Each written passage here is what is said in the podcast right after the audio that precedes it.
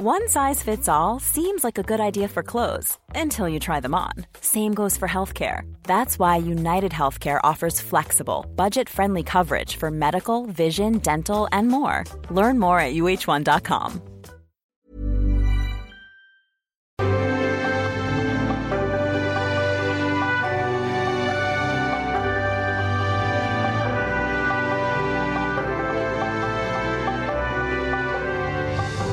Vincent van Gogh, uno de los principales exponentes del postimpresionismo que ha encarnado el mito del artista atormentado, nació el 30 de marzo 1853 en Grutzundert, Países Bajos. Hijo de un pastor protestante, creció en un ambiente religioso. Desde niño mostró signos de un temperamento fuerte, malhumorado, solitario, emocional e inseguro difícil en sus relaciones con los demás, lo que duraría toda su vida. Su mejor amigo fue Teo, su hermano menor, y su amistad está documentada en las más de 600 cartas que intercambiaron. Asistió a varias escuelas de manera discontinua e irregular. Sus padres lo enviaron a varios internados. Estudió francés, estudió alemán y a los 15 años definitivamente dejó los estudios y comenzó su afición por la pintura y el arte. Mi juventud fue triste, fría y estéril, decía. Comenzó a trabajar como aprendiz en la Galería de Arte Cupal en La Haya.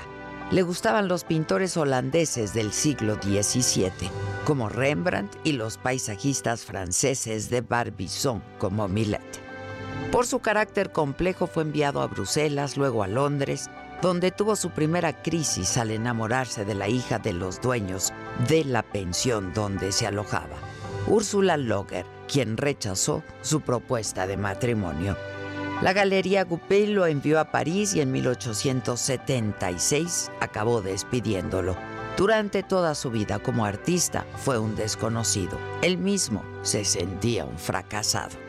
Con el tiempo se fue volviendo más y más religioso y quiso seguir los pasos de su padre como pastor. Fue auxiliar de algunos pastores metodistas, incluso llegó a subir al púlpito de una iglesia y leyó sermones que había preparado cuidadosamente.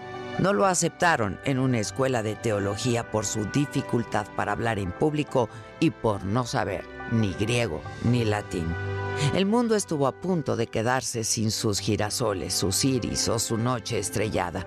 Lo mandaron a las minas de Borinage en Bélgica, donde en condiciones extremadamente duras, durante casi dos años, evangelizó a los mineros de la zona, simpatizaba con su lucha. Vivía en una absoluta pobreza y su estado de salud se deterioraba por las condiciones en las que estaba. Dormía poco en una barraca y lo que ganaba lo repartía entre los que tenían incluso menos que él. Entonces decidió seguir los consejos de Theo, su hermano, quien dirigía una pequeña galería de arte en París y que lo ayudaba económicamente y lo impulsaba a dedicarse al arte. Sus primeras obras tienen las huellas de un espíritu sombrío marcado por la miseria de los mineros. Y se fue a París y se relacionó con los jóvenes pintores de la época influenciado por los impresionistas y por los artistas japoneses. Su estilo comenzó a evolucionar sus colores se hicieron más vivos, sus pinceladas más refinadas. Adoptó los tonos claros y brillantes de las pinturas de sus amigos franceses. Abandonó París y se fue a la Provenza, donde pintó paisajes y escenas de la vida del sur, utilizando colores puros, amarillo, verde y azul. Su técnica es muy específica y puede verse en sus obras como El dormitorio de Arles y La noche estrellada. De sus más de 2.000 obras, solo vendió una en toda su existencia. Se hizo famoso después de muerto. Sus cuadros se venden en más de 80 millones de dólares.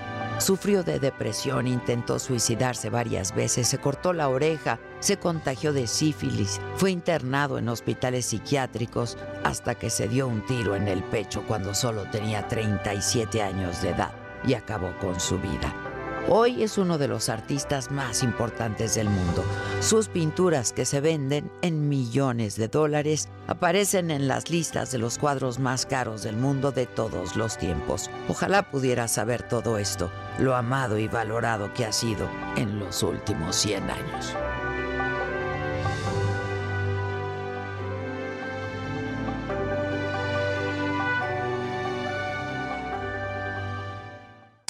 Esto es Me lo dijo Adela. Yo soy Adela Micha y ya comenzamos.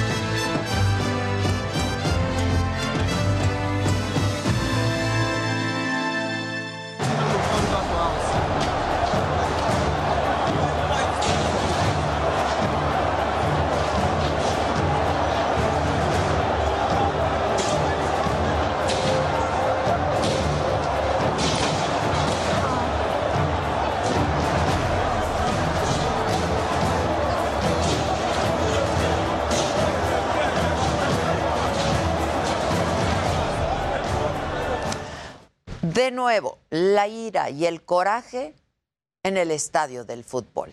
En esta ocasión fue al finalizar el partido entre Nigeria y Ghana. Se jugaba en el pase al Mundial de Qatar 2022.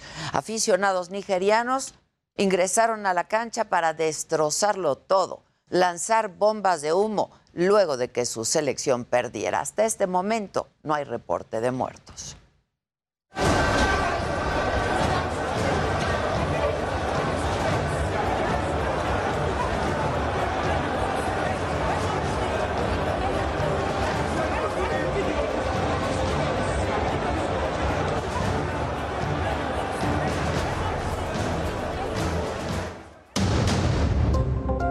Presidente insiste en que consejeros y magistrados electorales sean elegidos por el voto de la gente.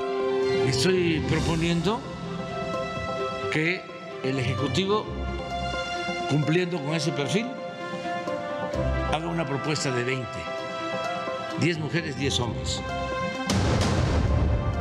El PAN anuncia que convocará a la oposición para rechazar la reforma electoral del presidente.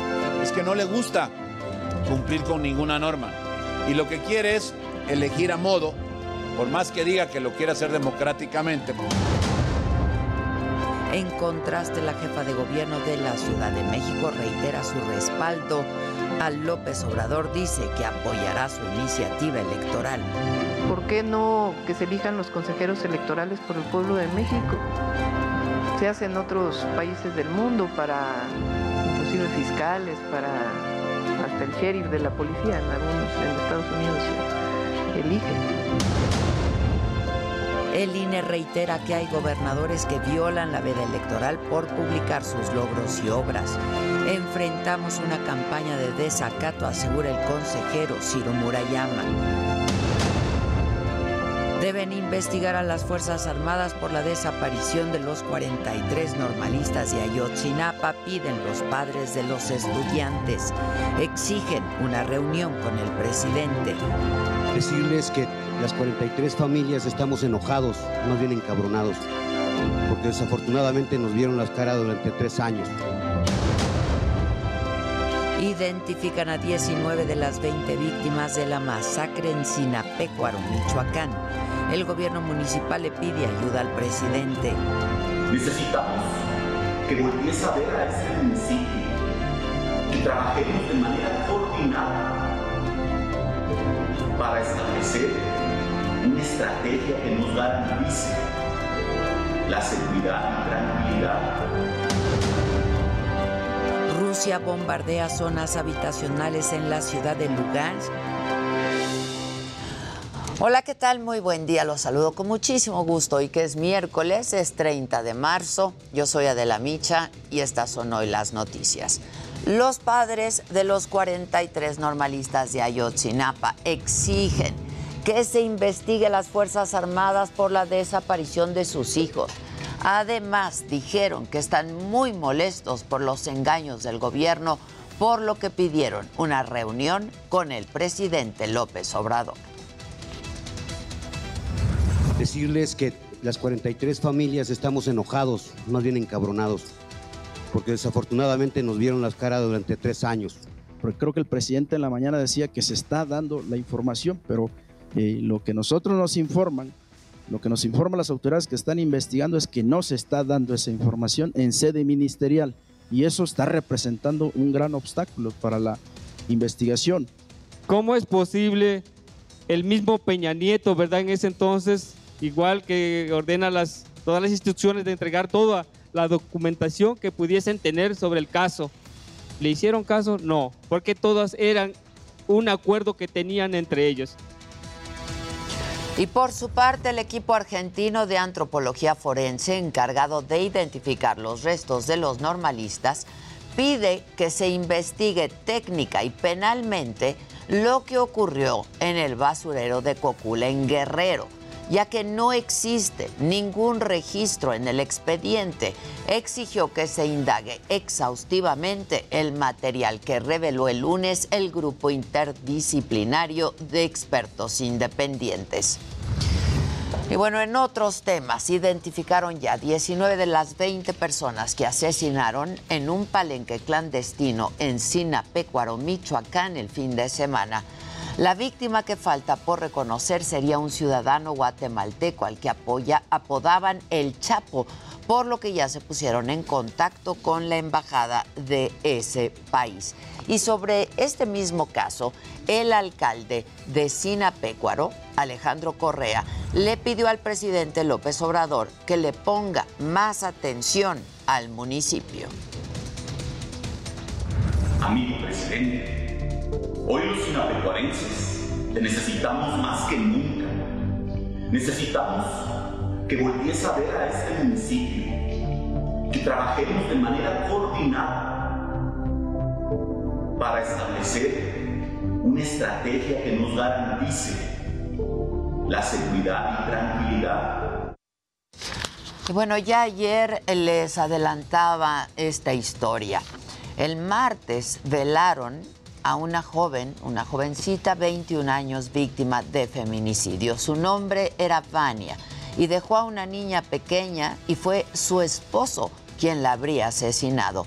El reporte con Mario Miranda. Tres meses duró el matrimonio de Vania y Luis. Él la golpeaba constantemente, la separó de su familia, no la dejaba salir de casa, convirtió su vida en un verdadero infierno. Este fin de semana la asesinó. La mujer tenía 21 años, le gustaba la música. Sus amigos y vecinos la recuerdan siempre con una sonrisa, la cual se fue desvaneciendo cuando dejó su casa para irse a vivir con Luis, un hombre violento y con antecedentes penales. Era una persona alegre, muy tranquila. No se metía con nadie. Antes de conocer a Luis, Vania tuvo una hija. La pequeña dejó de convivir con su madre cuando ésta se casó. El hombre se molestaba y golpeaba a su esposa cada que buscaba tener un acercamiento con su hija. A pesar de las constantes agresiones, la víctima jamás levantó una denuncia ante las autoridades por el temor que le tenía su esposo. Sus familiares se percataron de las agresiones debido a las huellas que dejaba en su cuerpo. Siempre se quedó callada, hasta que nos dimos cuenta cuando ella traía su ojo morado. Y eso fue porque nada más fue conmigo a traer la comida y el muchacho se molestó. La mañana del 26 de marzo sonó el celular de Manuela Romero, madre de Vania. Su hija se oía angustiada y pedía ayuda. La llamada se cortó y esa fue la última vez que escuchó su voz. Yo nomás escuché que me dijo, mami, ven por mí o ábreme. Este, y, y agarré y le dije, sí, mami. Y me bajé rápido a abrirle la puerta, pero su llamada se empezó a distorsionar, pero su voz no era no era la de siempre, su voz se oía como distorsionada y la llamada también. Yo le regresé la llamada rápido, así como se apagó, regresé la llamada, pero ella ya no contestaba. Su teléfono ya, ya no sonaba, ya me mandaba puro buzón, buzón y buzón. Las malas noticias llegaron un día después. El cuerpo de la joven fue encontrado dentro de la casa donde vivía con Luis. Tenía huellas de asfixia. Su agresor ya había escapado. Los familiares de la víctima piden justicia. Este 3 de abril, la hija de Vania cumplirá 7 años y lo hará sin la compañía de su madre. Trabajaba para su niña, para sostener a su niña que pues ahora desgraciadamente pues me la dejó sola por culpa de este que pues le quitó la vida, le arrebató la vida a mi hija y le cortó inspiraciones y le quitó su madre a mi pequeña. Y quiero pues que sí se haga justicia porque al rato no sabemos si puede ser otra chica o puede ser la, otro vecino, puede ser otra jovencita. y no queremos ya que pase esto. Yo lo que quiero es que se haga justicia para que ninguna madre esté sufriendo lo que nosotros estamos sufriendo ahorita ni que estemos pasando. Este martes, Vania fue velada en compañía de su familia y sus amigos. Su cuerpo será sepultado en un panteón del municipio de Chimalhuacán. Con información e imágenes de Mario Miranda, para Me lo Adela, Heraldo Televisión. Bueno, y mientras tanto, en el Estado de México han aumentado los delitos de acto de alto impacto en Nezahualcóyotl, municipio gobernado por el morenista Adolfo Cerqueda. Durante los primeros dos meses del año se incrementó la violencia en un 40%, esto en comparación con el mismo periodo del año anterior. Y mientras la inseguridad en Nesa no baja, su presidente municipal, Adolfo Cerqueda, bueno, pues está en Chile, se fue de viaje a Chile para compartir experiencias de seguridad. Esto, insisto, a dos meses y medio de que comenzó su administración. Y ante el aumento de los delitos en Nezahualcóyotl, el senador de Movimiento Ciudadano, Juan Cepeda, aseguró que Adolfo Cerqueda está dejando mucho que desear como presidente municipal y lamentó además que presuma modelos de seguridad en el extranjero cuando Nesa atraviesa una severa crisis de inseguridad. Y para el embajador estadounidense en nuestro país, Ken Salazar, el trabajo en materia de seguridad entre México y Estados Unidos va por buen camino y resaltó además la colaboración entre ambos países. Estamos trabajando muy cercano el presidente López Obrador y el presidente Biden en lo de la seguridad. No es una, una problemática que ha existido por mucho tiempo y se basa mucho en la corrupción, pero estamos haciendo un buen trabajo, vamos en buen camino. No se pueden solucionar las cosas en un año o en un mes, pero vamos en buen camino. Y el Instituto Nacional Electoral reiteró que hay gobernadores que no están respetando la veda electoral por la consulta de revocación de mandato, por lo que les ordena una vez más retirar de sus redes sociales las publicaciones que resalten logros y obras, ya sea locales o federales. El reporte es de Amado Azueta. Las autoridades electorales advierten una campaña de desacato a las reglas que impone la Constitución. Pero sí me parece que estamos enfrentando una suerte de campaña sistemática de desacato a las reglas de neutralidad que impone la Constitución a los gobernantes durante la revocación de mandato. Al participar en la sesión número 28 de la Comisión de Quejas y Denuncias del INE, los consejeros advirtieron que ya van 12 semanas consecutivas en donde se revisan irregularidades del partido Morena. En esta ocasión dictaminaron la medida cautelar número 28 en la que ordenan a 10 gobernadores, dos gobernadoras y la jefa de gobierno de la Ciudad de México a que retiren mensajes de Twitter porque resaltan logros, obras y acciones de gobierno que contravienen el marco constitucional. Sí, los servidores públicos es el momento del silencio y tampoco se valen ni las inauguraciones de obras, eh, la difusión pues de las inauguraciones y tampoco de las supervisiones. Me parecería que el tuit que, eh, que tenemos de Miguel Ángel Navarro Quintero, donde da cuenta de la supervisión eh, que hace del Hospital de la Mujer, así como eh, de Rubén Rocha Moya, donde da cuenta con una de la gira del presidente en Sinaloa. Después de una denuncia del partido Movimiento Ciudadano, la medida cautelar procedió por 48 publicaciones en la red social Twitter en las que se da cuenta de logros y acciones de gobierno que no están permitidos dentro de las excepciones que establecen las reglas que aprobaron los mismos legisladores.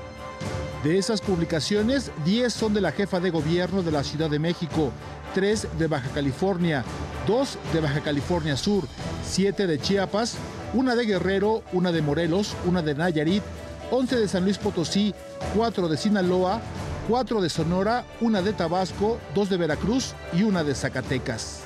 Adriana Favela, presidenta de la Comisión de Quejas, recordó que se debe respetar la legislación vigente y que ellos no dictaminaron las reglas.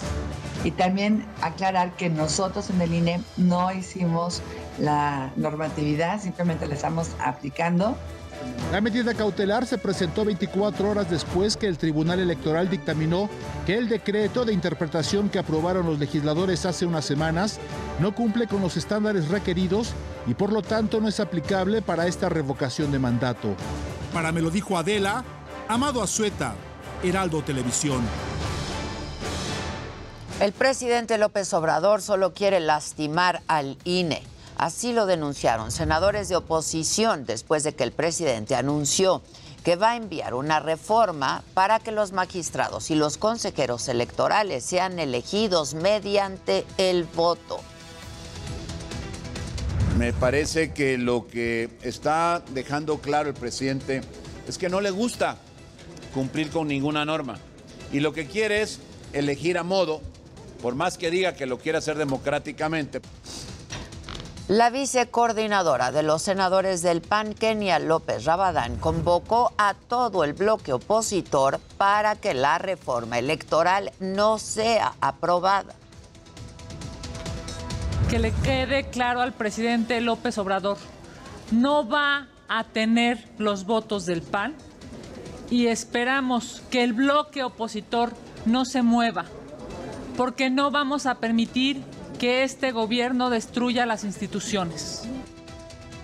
Todo esto detrás de la Casa Gris. Quien tampoco apoyará la reforma electoral que va a proponer el presidente es el Grupo Plural. Consideran además que la iniciativa es un distractor ante la violencia que hay en el país. Es un acicate más para dividir y promover su revocación de mandato. Es un distractor más para no hablar de las muertes violentas de las que acaba de hablar el senador Icaza en Michoacán. Hay por lo menos 600 34 michoacanos que no van a ir a votar a la revocación porque están muertos.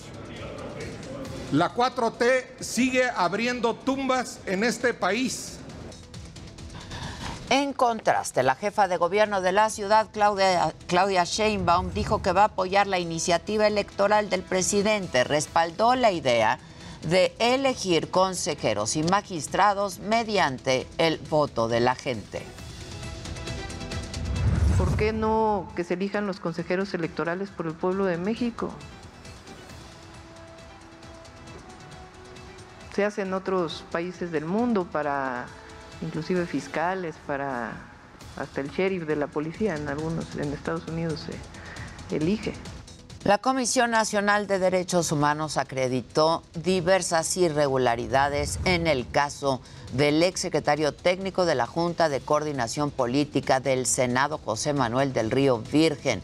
Entre ellas destaca la detención arbitraria del 22 de diciembre por su presunta participación en el homicidio del candidato a la alcaldía de Cazones, Veracruz, René Tobar la CNDH constató que se violó su derecho humano de acceso a la justicia. Y sobre este caso habló el gobernador de Veracruz, Cuitlagua García. Criticó a la Comisión Nacional de Derechos Humanos y consideró que la Fiscalía del Estado no debe aceptar la recomendación porque dice no hubo irregularidades. Derechos, no ven por los derechos de la víctima, y se empeñan en hacer valer las falsas violaciones a los derechos del presunto homicida? Esto no lo puede ignorar el juez de distrito Jesús Arturo Cuellar Díaz. ¿De qué lado está la justicia? Habría que preguntar. La víctima es René Tobar, a quien se privó de la vida, y ese delito es muy grave y mientras tanto, José Manuel del Río Virgen va a seguir en prisión. Esto debido a que el amparo que se le otorgó y que ordena su liberación aún no tiene efecto. Además, un juez federal argumentó que el juicio para exigir que se lleve su proceso en libertad todavía no termina. Y vamos a otros temas. La alcaldesa de Cuauhtémoc, Sandra Cuevas, compareció de nuevo en el reclusorio norte.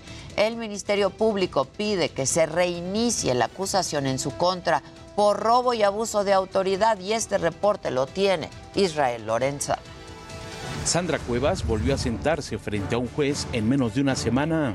En esta ocasión porque el Ministerio Público solicitó una revocación de la suspensión condicional del proceso.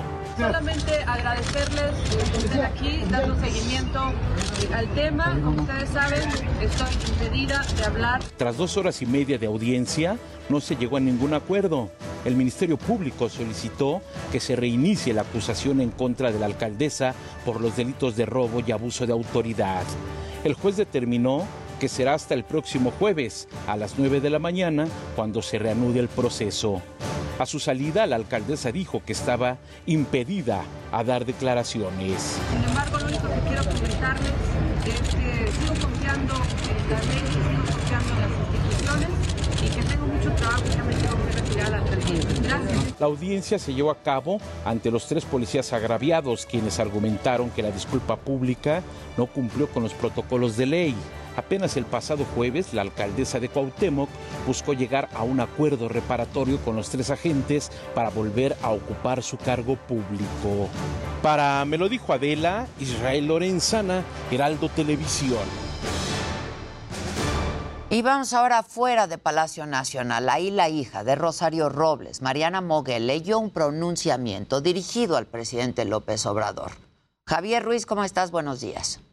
Hola Adela, ¿qué tal? Excelente mañana. Y efectivamente Adela, pues se dio a conocer una carta eh, justamente Mariana Moguel, hija de Rosario Robles, donde pues lo que nos refería es que pues aparentemente se había triangulado pues una decisión para que su mamá fuera encarcelada esto después del año 2019, donde se vería involucrado pues el, el Manero, el, justamente el fiscal de, de, de, México, y justamente hace unos momentos, por lo que nos refería, es que iba a ingresar pues esta carta a Palacio Nacional, la acaba de entregar, incluso pues dio unas palabras, y esto es lo que nos ha dicho Adela, vamos a escucharlo.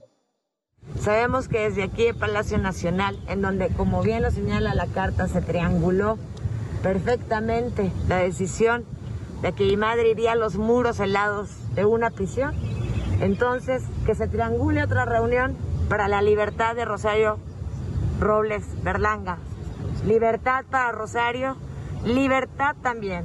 Y, y por último, señalar que como Rosario hay cientos de mujeres. Así como lo hemos escuchado, también lo que nos ha mencionado es que pues están exigiendo al presidente Andrés Manuel López Obrador que así como presuntamente se orquestó pues esta detención en Palacio Nacional también se pueda liberar. También exigió un alto a las persecuciones del fiscal Gers Manero y justamente pues hace unos momentos acaba de ingresar pues esta, esta carta aquí en la zona de Palacio Nacional y prácticamente pues ya en los próximos minutos se estará retirando. De momento, Adela, es el reporte que tenemos. Gracias, Javier. Estamos pendientes. El presidente López Obrador se reunió en Palacio Nacional con los gobernadores de Nuevo León, Samuel García, y de Jalisco, Enrique Alfaro. Y, hablaron sobre el desabasto de agua en ambos estados. Y en este encuentro el presidente se comprometió a impulsar proyectos para solucionar el problema. Nos fue de lujo. Ajá. Estamos muy contentos. Acá de este lado. Una Aquí, gran, gran reunión con el presidente Andrés Manuel.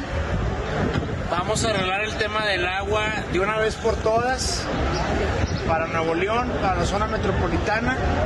Vienen muchos proyectos de agua. Tal, voy saliendo de Palacio Nacional de una reunión con el presidente de la República y parte de su gabinete para resolver dos temas que eran urgentes para Jalisco, el tema del abasto de agua para nuestra ciudad y para los altos de Jalisco y también el proyecto de la línea 4 al sur de Guadalajara. La verdad es que me fue muy bien. El presidente eh, cumplió su palabra. Eh, pudimos establecer ya una ruta acordada de trabajo. No se olviden, hay contingencia ambiental en la Ciudad de México, por lo que hoy no circulan los vehículos con hologramas cero y doble cero con terminación de placa 3 y 4, los que tienen holograma 1 con terminación de placa 2, 3, 4, 6, 8 y 0, así como todos los autos con holograma 2. Esta restricción estará vigente hasta las 10 de la noche de hoy. En el escenario internacional y en el día 35 de la guerra, Rusia bombardeó zonas habitacionales en la ciudad de Lugansk. Esto a pesar de que el ejército de Vladimir Putin se comprometió a reducir los ataques. Además, la ofensiva rusa no ha disminuido en la ciudad de Chernigov. Autoridades locales aseguran que es descomunal el nivel de ataque. La guerra provocó que por lo menos más de 4 millones de personas salieran de Ucrania, de acuerdo con la Agencia para Refugiados de la Organización de Naciones Unidas. Se trata del éxodo más rápido en Europa desde la Segunda Guerra Mundial. En total, teniendo en cuenta los desplazados internos, más de 10 millones de ucranianos abandonaron sus hogares. Y el presidente de Estados Unidos, Joe Biden, tuvo una videoconferencia con los líderes de Francia, Alemania, Italia y el Reino Unido. Y ahí se mostró cauteloso con esta promesa de Rusia de reducir su actividad militar en Ucrania. Y por su parte, el presidente Volodymyr Zelensky cree que el ejército ruso está reagrupando unidades para centrar sus esfuerzos ahora en el este del país.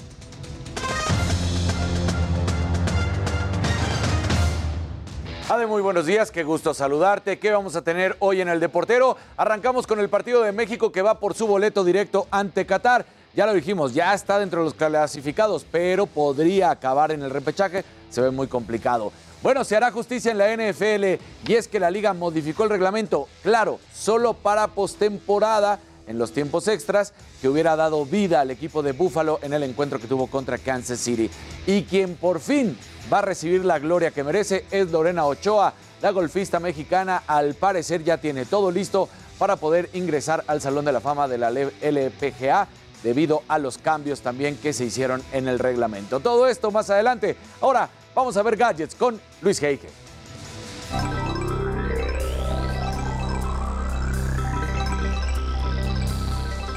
Muy buenos días y bueno, un estudio reveló que las aplicaciones de criptomonedas a nivel mundial crecieron pues muy número importante, 902% durante el 2021. Yo les voy a decir cuáles son las más populares, spoiler alert, no está Bitso. Y bueno, TikTok estaría trabajando en una especie de historial para que tengas un registro de los videos que has visto por si quieres volver atrás y rememorarlos. Finalmente, una startup de Nueva Jersey presenta RoboBurger. Según sus creadores, se trata del primer robot de hamburguesas en el mundo en formato de máquina expendedora.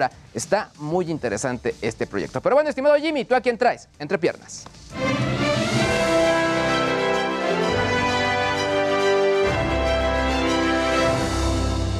Muy buenos días, gente querida. Feliz ombliguito de la semana. Bueno, el día de hoy entre piernas estaremos hablando de que luego de que se diera a conocer la muerte del icónico baterista de los Foo Fighters, Taylor Hawkins, el pasado viernes, ahora la banda dio a conocer la cancelación del resto de conciertos de su gira mundial. Revelaron la noticia a través de un tuit y aquí les estaré mostrando qué fue lo que dijeron. Y bueno, además, varias celebridades siguen dando su opinión sobre el penoso momento que protagonizó Will Smith este domingo. La mayoría de ellos, obviamente, este, pues se están manifestando estando en contra, mientras que otros como la actriz mexicana Michelle Renault está de acuerdo con lo que hizo Will Smith y lo estaremos platicando. Y bueno, más, más tarde tendremos aquí en el estudio a la cantante Carol Sevilla, quien con solo 22 años y más de 14 millones de seguidores en Instagram y 24 millones de seguidores en TikTok, viene a platicarnos de su nuevo sencillo Dime, Dime, escrito ni más ni menos que por Luis Fonsi. Así que se va a poner bueno. Mi querida de buenos días, regreso contigo. ¡Wow! ¡Wow! Bueno, vamos a hacer una pausa y regresamos enseguida con los detalles de esto que ya nos han adelantado en deportes, tecnología, los espectáculos y lo macabrón aquí enseguida. No se vayan que ya volvemos rapidísimo.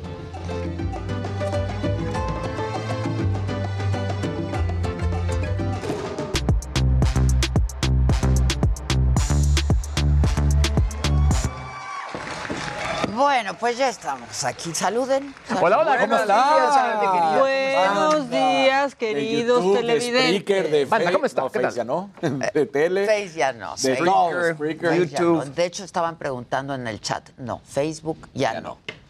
Porque Ya se ponen fresas. Nos bajan, nos bajan. Victoria, nos bajan. Sí, nos bajan. Exacto. Exacto. Por cualquier cosita Sí, nos no. bajan y Sí, así no se puede. Así No. no se puede. No, y nos van sacando las. Pero así nos juntamos todos en YouTube. No, son muy delicados ahí en Facebook. Sí. Perdón. Sí, o sea, no fuera ¿Ves Rusia otras espiando. cosas? Sí. Eh, Exactamente. No, o sea, Exacto. Exactamente. Lo ves cada cosa y dices, ¿y esto por qué ¿Y se esto está por aquí? qué? Exacto. Pero que si la ficha amarilla y que no sé. Ah. que- no, no, no, no. bueno, viene todos en YouTube. Claro que sí. YouTube, YouTube. Venga, pues. Hoy a las 7, México tiene un partido. Ah, ¿qué, qué decimos, Ade? Va a ser un partido que supuestamente. Tendría que ser un partido de trámite y no lo es. Tendría que ser un partido en el que no tendría que jugarse nada México y lamentablemente sí. A ver, con un empate ya se resuelve el tema. Y qué triste decir, voy a empatar con El Salvador, uno de los equipos que está eliminado y que no va a hacer absolutamente no. nada. No. Eso es lo que está buscando México, empatar. Claro, lo mejor sería ganar, golear, que si vemos lo que ha sucedido en el último año y medio, pues se ve muy, muy complicado. O sea, obvio es, se deseamos que gane, pero. claro, a ver, todos queremos que la selección mexicana esté en el Mundial, todos Claro. queremos que juegue bien, pero no está pasando. Yo me acuerdo cómo hace algunos años los goleábamos. O A ver, sea, pero es que no creen que todo esto está desangelado. Es, es Sí. todo por la pandemia. Sí. Les juro, yo siento que hasta ni traen nadie el mismo nivel. No, Suecia afuera, Sí, Su- puede Italia afuera. no, pero ver, no. pe- Pero déjame hago una comparación ahí. Que- Ahorita que decías Suecia fuera, Italia fuera.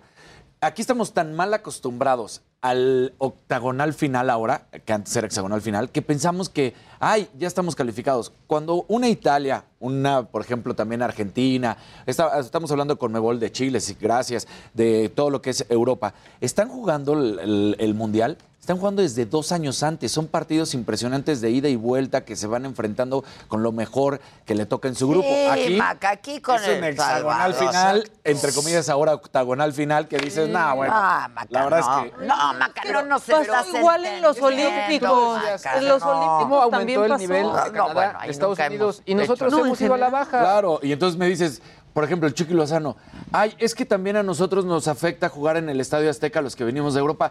Cálmate, o sea, viviste en Ay, México. cálmate, europeo. Sí, sí, sí. Ya, Y bájale Herrera también. Claro. ya también. Herrera que ya nadie me entiende. Sí, no, abro. pues es que sí habla. sí. Habla sí, hombre, exacto. pero tienes toda la razón. Ya no, no se siente este vibra mundialista, sino No, que es el año no, del mundial. claro. Lo Y estamos sientes. en año de Y mundial. también Estamos creo en que tiene que ver Y con el cambio no- de fecha, ¿no? Sí, Normalmente en es en verano y ahora lo mueven Sí. Sí, más tarde. Y... pero la realidad es que México está jugando horrible. Ahora, ¿qué me da gusto? Lo único que me da gusto es que ayer se filtra eh, la playera la de la selección mexicana y por fin regresa el verde. Esto es lo que sucedió. Es una foto donde vemos a Diego Laines y Alfredo Como ellos. Talavera. Alfredo Talavera con las calcetas verdes y Laines con las calcetas rojas. Entonces, me da gusto porque la verdad es que la negra fue una moda que se puso para el Mundial de Sudáfrica, se vendió muchísimo y de ahí dijeron, bueno, vamos a empezar a utilizar de local el color negro. Y tú dices, México es verde. ¿Te, te gustaba? ¿Te gustaba la negra? La playera negra no me gustaba. La, la primera, la edición, sí me gustaba, la playera negra. Pero ya después, ya. ¿Y la ya no me- rosa? la playera con. La rosa La, la rosa. negra que rosa no. Estaba La horrible. negra que rosa. La negra que rosa, no. O sea, que si es negra, que si es rosa, horrible. A mí no me Era gustó rosa nada. Te están ¿no? albureando. Ya lo sé, pero no estoy entrando al juego. O sea, pero es que esta playera que es negra, que es rosa, que si traes los. Está horrible. A mí me parece que está horrible esa playera. No, pero la rosa sí estaba muy fea. Sí, la que- rosa muy es fea. que es pre- negra, pero es la rosa, pero, o sea- la negra no, ¿te gustó? No, esa nunca. ¿Y, y esta de ahorita? Por eso, la verde sí.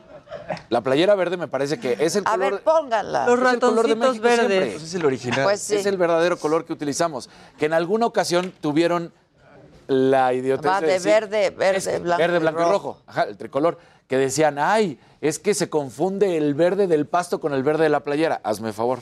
Por eso, esas eran las cosas que decían que por Irlanda. eso Jugaban mal. Jugaban, no, que por eso utilizaban con la playera Siempre hay negra. pretexto. Sí, no. Pero esta, en verdad, esta última que estaban sacando, que era negra con garigoles rosas, que decías o es rosa o es negra, me parece horrible, espantosa, y ahora ya se vuelve al color verde. Me parece que eso es bueno para la selección mexicana, sin duda alguna. Y vamos a recordar algunas de las playeras, digamos, que han llamado la atención verdes que ha estado utilizando México desde 1998. México en el 98, esta playera para que la podamos ver de una vez. Y bueno, creo que a mí esta es la más bonita de todas, el calendario azteca. Ah, Si recordamos, padrísima. Era, Ah, esa está era padre. icónica, ¿no? y O la sea, blanca así también, también era era padrísima. preciosa. Esta De hecho, me gusta más en blanco a, A mí también. Luego siguió este de la no Atlética, gusta. esta era verde, y aquí recuperan el color guinda que se utilizaba también en los 70, Está más antes padre. de los 70, en los 60, que era la, la guinda. Luego, en el 2010, aquí ahora sí ya venimos, bueno, este es el 2006, que era la B de Victoria, que también es lo muy triste, ah, de que yo creo que todos hemos visto, ¿no? Esa me encanta. A mí sí me gusta. Esa fue la original negra. Esa me encanta. Esa, esa es Pero mira, sí me gusta. Sí, esa Sí, sí, la. Esa fue la primera negra Que que, fue para Sudáfrica sí, y que tiene como plumitas, supuestamente. Luego viene esta. La naranja. con rayitos el y cambio la de roja. patrocinador, la verdad, la Atlética Sí. estaba bien básica. Claro. Ahora, el problema que ha tenido Nike y que ha tenido Adidas, mira, esta verde también, De- es que hacen un, hacen un molde para todas las selecciones. Ya, ya se A mí esa no perdió. o sea, A ya- mí esa no me gusta. la última. ¿Cuál te gusta a ti, Ade? La del calendario. A mí la, calendario la negra, a mí la negra y la del calendario. La del, La del calendario, calendario, es, la del calendario es espectacular, sí, la verdad. en- y en blanca se veía bien. Se veía padre. preciosa. Porque era como con gris. No, y es Ajá, icónica. Mucha gente la sigue pidiendo por Sí. eBay o así para La verdad es que ponerse en sí. los partidos. Yo y tenía la blanca. Se vende bien cara. Entonces, la verdad es que esa situación, pues, regresa el verde y es lo bueno, así que vamos a tener. Ahora, vamos a esta parte, Maca, de lo que podría de pasar en la, lo que va a pasar en la Copa del Mundo y justo lo que decíamos. Más estrellas, grandes estrellas, no van a estar. Ahora es Mohamed Salah con Egipto, porque no va a Egipto, pierde contra su compañero de equipo en el Liverpool, que es Sané, Sadio Mané, que este jugador, bueno, pues la verdad es que terminan ganando, se van a los penales. Salah falla el penal y entonces termina ganando Senegal 3 por 1. Y entonces, pues Mohamed Salah, que es uno de los delanteros más letales y más impresionantes ahorita, pues no va a estar. No va a estar Zlatan Ibrahimovic. No van a estar toda la selección italiana. No, bueno, claro, sí. ¿no? Entonces, Zlatan no, está Zlatan no está. Entonces, eh, vamos sumando jugadores y dices, qué brutal. Colombia no va a estar porque también quedó fuera Colombia. James, ¿no? Eh, exacto, James no va a estar. Lo único sí lamentable también de ayer de todo esto de eliminatorias, Ade, pues también la violencia en las canchas, después de que gana, eh, marca un gol y empata a Nigeria 1 a 1, pero el gol de visitante, Sí, se- se viene esto. Invaden Bombas la de cancha, humo, eh. exacto, Sí, bombas sí, de humo, empiezan a golpear a los mismos, todas las personas que traían Mira. las playeras de Ghana, les empiezan a amenazar de muerte, los periodistas se tuvieron que cubrir, eh, Qué estuvo lata brutal. ya, ¿eh? Sí, O sea, ya. Híjole. La verdad es que no entienden que Es un partido. es un juego, exactamente. Sí, Deporte. Es el juego del fútbol. claro, No, está cañón. el juego del fútbol. Bueno, El fútbol es lo más importante de lo menos importante. exacto. Totalmente. Exacto. O sea, Bueno, ¿qué sigue, por favor?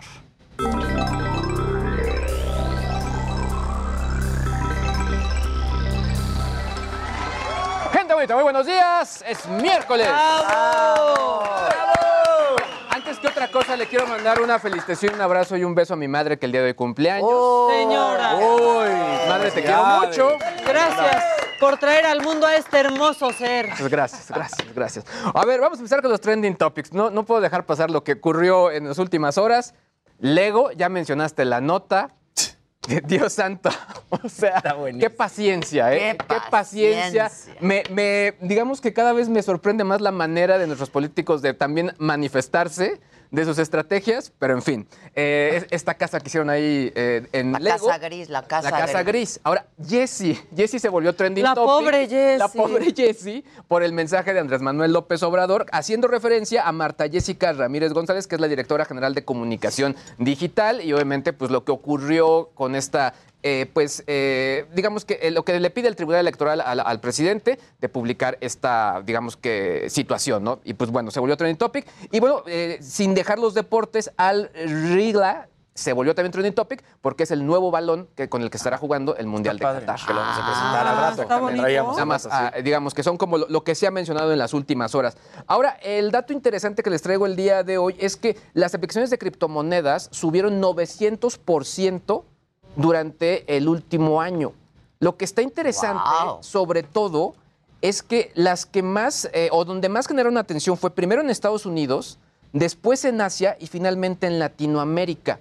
¿Por qué lo menciono? Sobre todo porque justo estaba viendo la, la- la carrera el fin de semana y hay un anuncio enorme en, durante toda la carrera de cripto. Ajá, de cripto. Cripto, que es una es una de las aplicaciones más importantes de criptomonedas.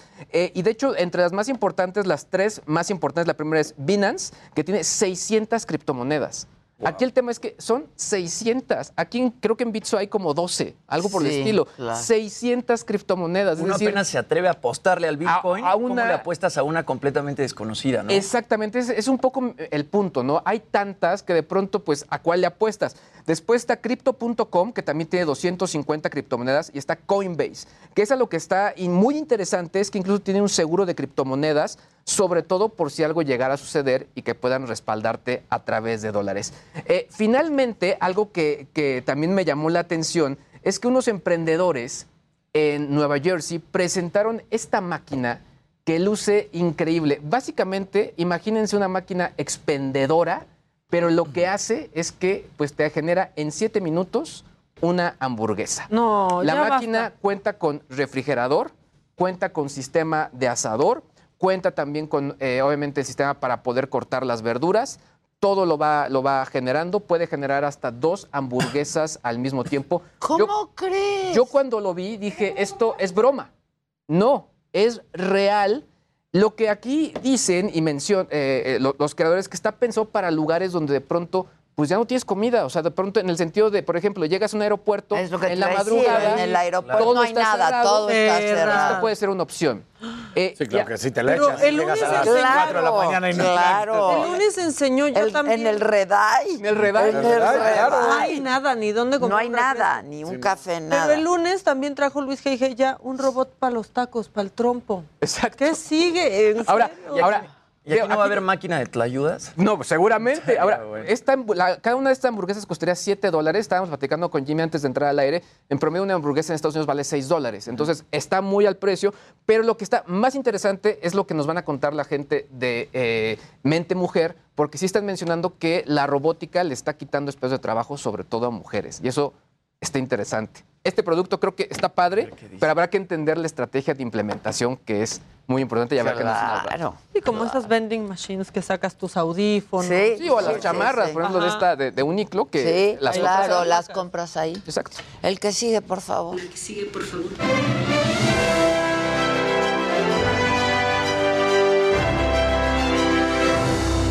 Muy buenos días, gente querida. Feliz ombliguito de la semana. Hola, Luisito. Buen Hola, día. Maquita. Querido Dani. Jimmy. Ah, de bonita, qué bonitos lentes. Muchas gracias, Este- mi niño bonito. Bueno, vamos a seguir platicando un poco del tema de Will Smith. Lo decía Mac, a Chris Rock le fue bien con esta cachetada, ¿no? En reventa un boleto de su show, según TickPick, eh, llegó a aumentar su valor en más del 200%, pasando a costar de 46 dólares el 18 de marzo a 341 dólares este lunes. Entonces a Chris Rock le fue bien con este tema.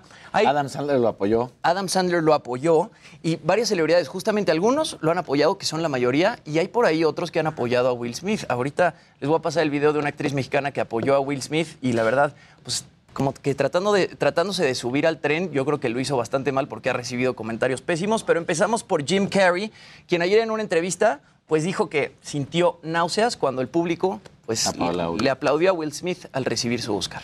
Vamos a ver qué fue lo que dijo Will Smith. I was sickened. I was sickened by the standing ovation. I felt like Hollywood is just spineless, en masse. And uh, it just, it really felt like, oh, this is a really clear indication that uh, we're not the cool club anymore.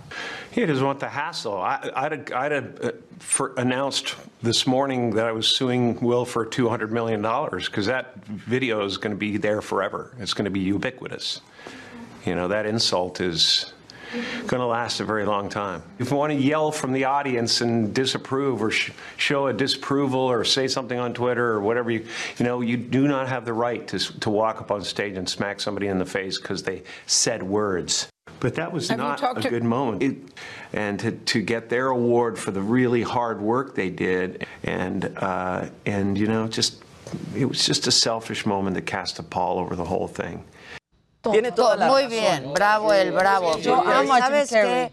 a lo mejor el, el comentario fue el chiste Fuera de este, lugar, ¿no? sí, agresivo, etc. Exacto, ¿Se de mal entiende que le haya dolido? De ¿no? muy mal gusto. Pero no se entiende ¿no? la reacción. Este, pero no tiene ningún derecho de subirse al escenario y golpear Y sobre todo, a uno de los y opacando el trabajo de tantas personas, ¿no? Ahí lo dice Jim Carrey al final. Sí, no se vale que por un llevó a la arranque egoísta. Muy mal. te lleves el mejor día de la vida de muchas personas Claro, que iban a porque la nota a- fue esa. Exacto. Ahora, Esa tú fue conoces la muy bien a nota. los estandoperos Y yo en creo, Unidos. perdón, Sí. yo creo que no debieron de haberle dado el Oscar. No, se lo Ahora, Ojalá se lo quiten. pero en todo caso, él pudo haber, cuando recibe ¿no? su premio, decir, Lo siento, Chris. no, o sea, yo...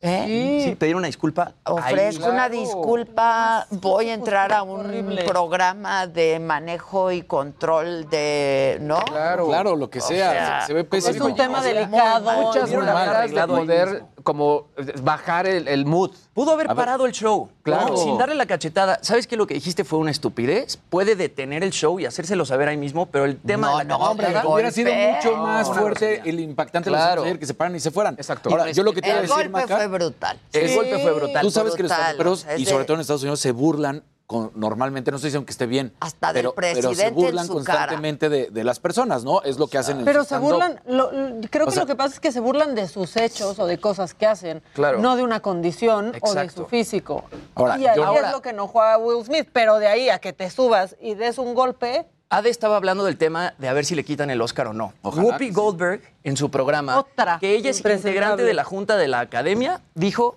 que no se lo van a quitar. Pues no, Vamos a ver ya qué no le fue. quitaron su trabajo con lo que dijo Pues del yo, holocausto. sí, exacto. Exacto. Exacto. Vamos a ver qué fue lo que dijo Whoopi Goldberg.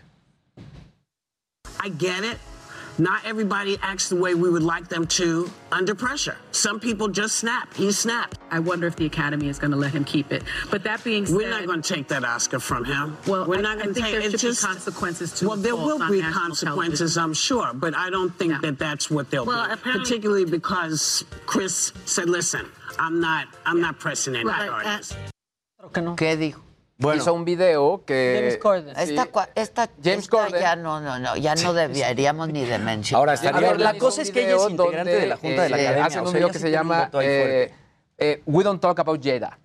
Entonces, porque supuestamente están en una junta, entonces hacen como una, un cover de Aquí no se habla de Bruno, pero con, con Jada, Claro. ¿no? Pero un poco lo que, a lo que voy es, todo el mundo ya se está agarrando la Claro. Pues para distintos... eh, Ay, pues sí, es lo que motivos, tienes que hacer objetivos. también. Ahora que el Internet no perdona y toda la gente que esté en desacuerdo con Will Smith, se puso a buscar en Internet y encontraron videos de un show de hace varios años en donde él mismo Arsenio se burla de una persona con alopecia. Vamos a, a- a ver ¿Quién? el fragmentito. Él, él mismo se burla de una persona Ah, con ya le sacaron. Ya le sacaron los claro, el que se lleva hacia Juan. Que se lleva, se aguanta. A ver. Chequen. Like rule. The bass player, he got a rule. He got to wax his head every morning. That's a rule. He follows the rules, man. He follows the rules.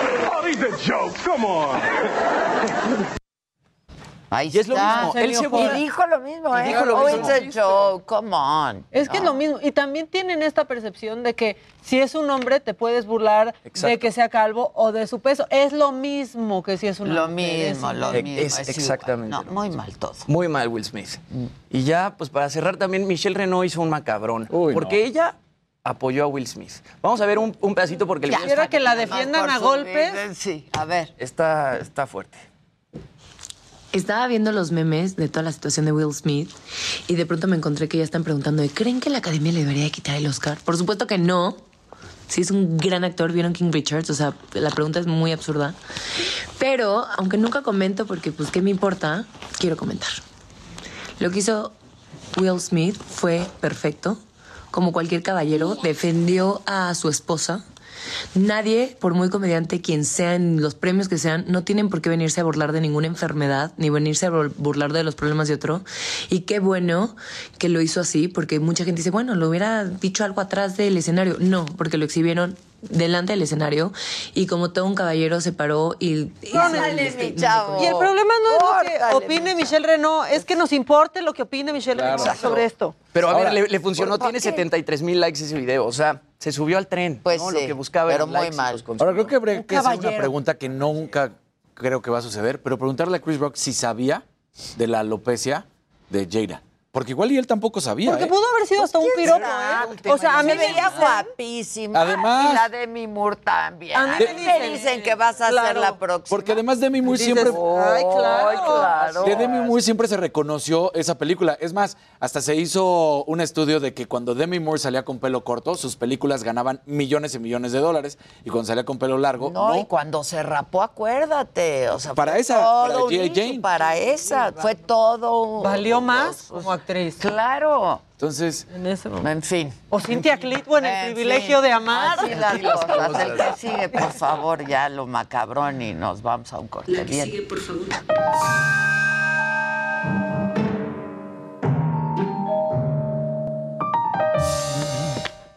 Macabroncito Express. Maru Campos, gobernadora de Chihuahua, trató que una chava que se dedica a limpiar las calles criticara las protestas feministas y quedó. Quedó. A ver.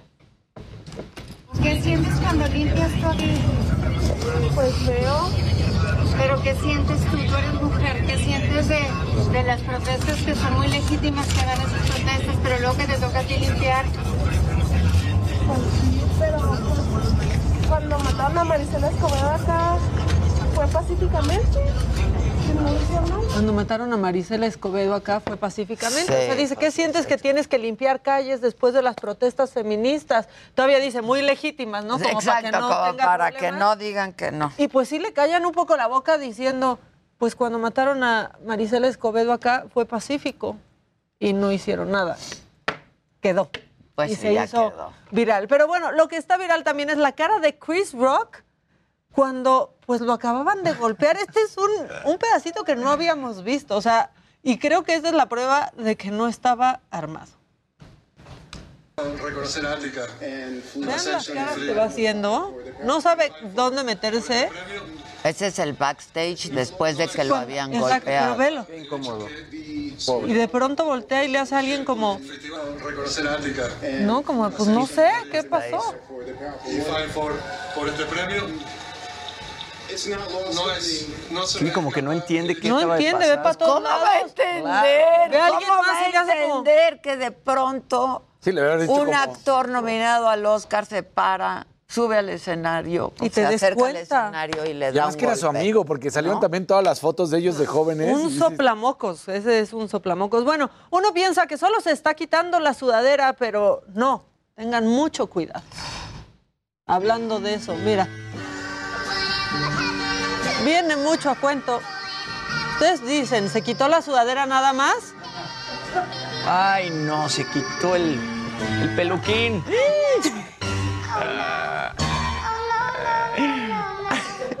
Pobre. No, no, no, no, no, no. Viste el contacto de Javi Herman. Yo pensé, cuando vi este video, Ojalá pensé no que era fuera una primera gorra. Yo también, parece gorra. La cara Ojalá de que no fuera su esposa. primera cita, No, imagínate. No, no. Ojalá que sea la esposa y ya tengan confianza, No, la no. confianza, ¿no? Bueno, uno Bueno, más, rápido. Uno más. Este rápido. es un final inesperado, muy inesperado. Bien, en chinga, en Échale. chinga, en chinga. Espérense, no crean que ese es el final. Y le dice a su reinita, vente, No, yo te agarro, aquí yo te acacho. Te acacho.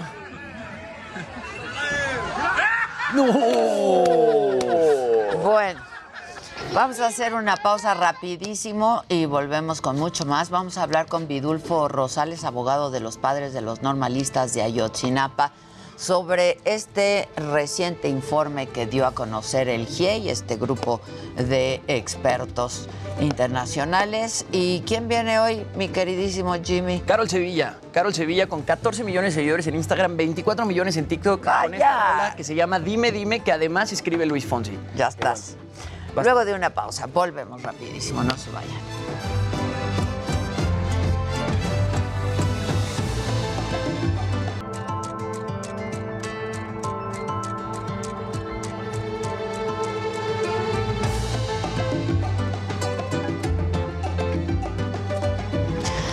Hoy se conmemora el Día Internacional de las Trabajadoras del Hogar y según datos del Instituto Nacional de Estadística y Geografía, el INEGI, el INEGI, en México hay 1.8 millones de trabajadoras que están realizando quehaceres de limpieza y otras actividades complementarias. Y en promedio trabajan 30 horas a la semana, perciben un ingreso de 38 pesos por hora trabajada.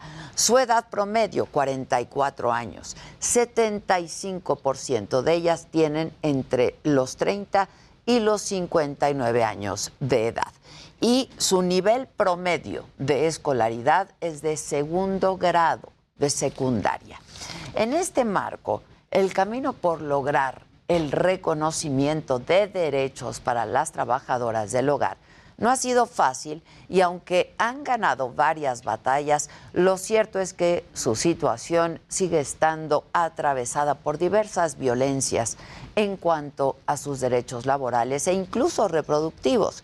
Así lo indica el más reciente informe del Instituto de Liderazgo Simón de Beauvoir y el grupo de información también en reproducción elegida, que es el GIRE a diciembre del 2021, que son las cifras que quedaron establecidas en la investigación, se encontraban afiliadas a la Seguridad Social únicamente 41.373 personas trabajadoras del hogar. Esto representa únicamente el 1.8% de las 2.2 millones de trabajadoras que hay en México. Estas cifras que Frines Salguero, directora del Instituto Simón de Beauvoir, nos comparte, equivalen a decir que solo una de cada 10 trabajadoras del hogar en el país tiene garantizada la seguridad social. Esto significa que la enorme mayoría de estas mujeres no tiene cobertura de salud y tampoco pueden acceder a guarderías o estancias infantiles gubernamentales ni cuentan tampoco con derechos laborales. Además, su ingreso está por debajo del salario mínimo nacional y enfrentan otras formas de violencia, muchas de ellas, como despidos por motivo de embarazo, acoso y también violencia sexual. Así lo explica la experta en términos de hostigamiento y acoso sexual, pues me parece que algunas trabajadoras han declarado que han sido víctimas de estas problemáticas. Sin embargo, en muy pocos casos se puede llegar a la impartición de justicia. Bueno, y este informe afirma también que otra dimensión de violencia que atraviesa a las trabajadoras del hogar es el racismo, pues dos terceras partes de ellas son de pueblos indígenas y han padecido discriminación por su origen étnico. La organización GIRE, por su parte, pone especial énfasis en el tema de los derechos reproductivos de este gremio conformado casi eh, totalmente por mujeres, ya que para recibir atención y servicios de salud reproductiva tienen que recurrir a hospitales y establecimientos para personas sin seguridad social y que no siempre ofrecen servicios dignos.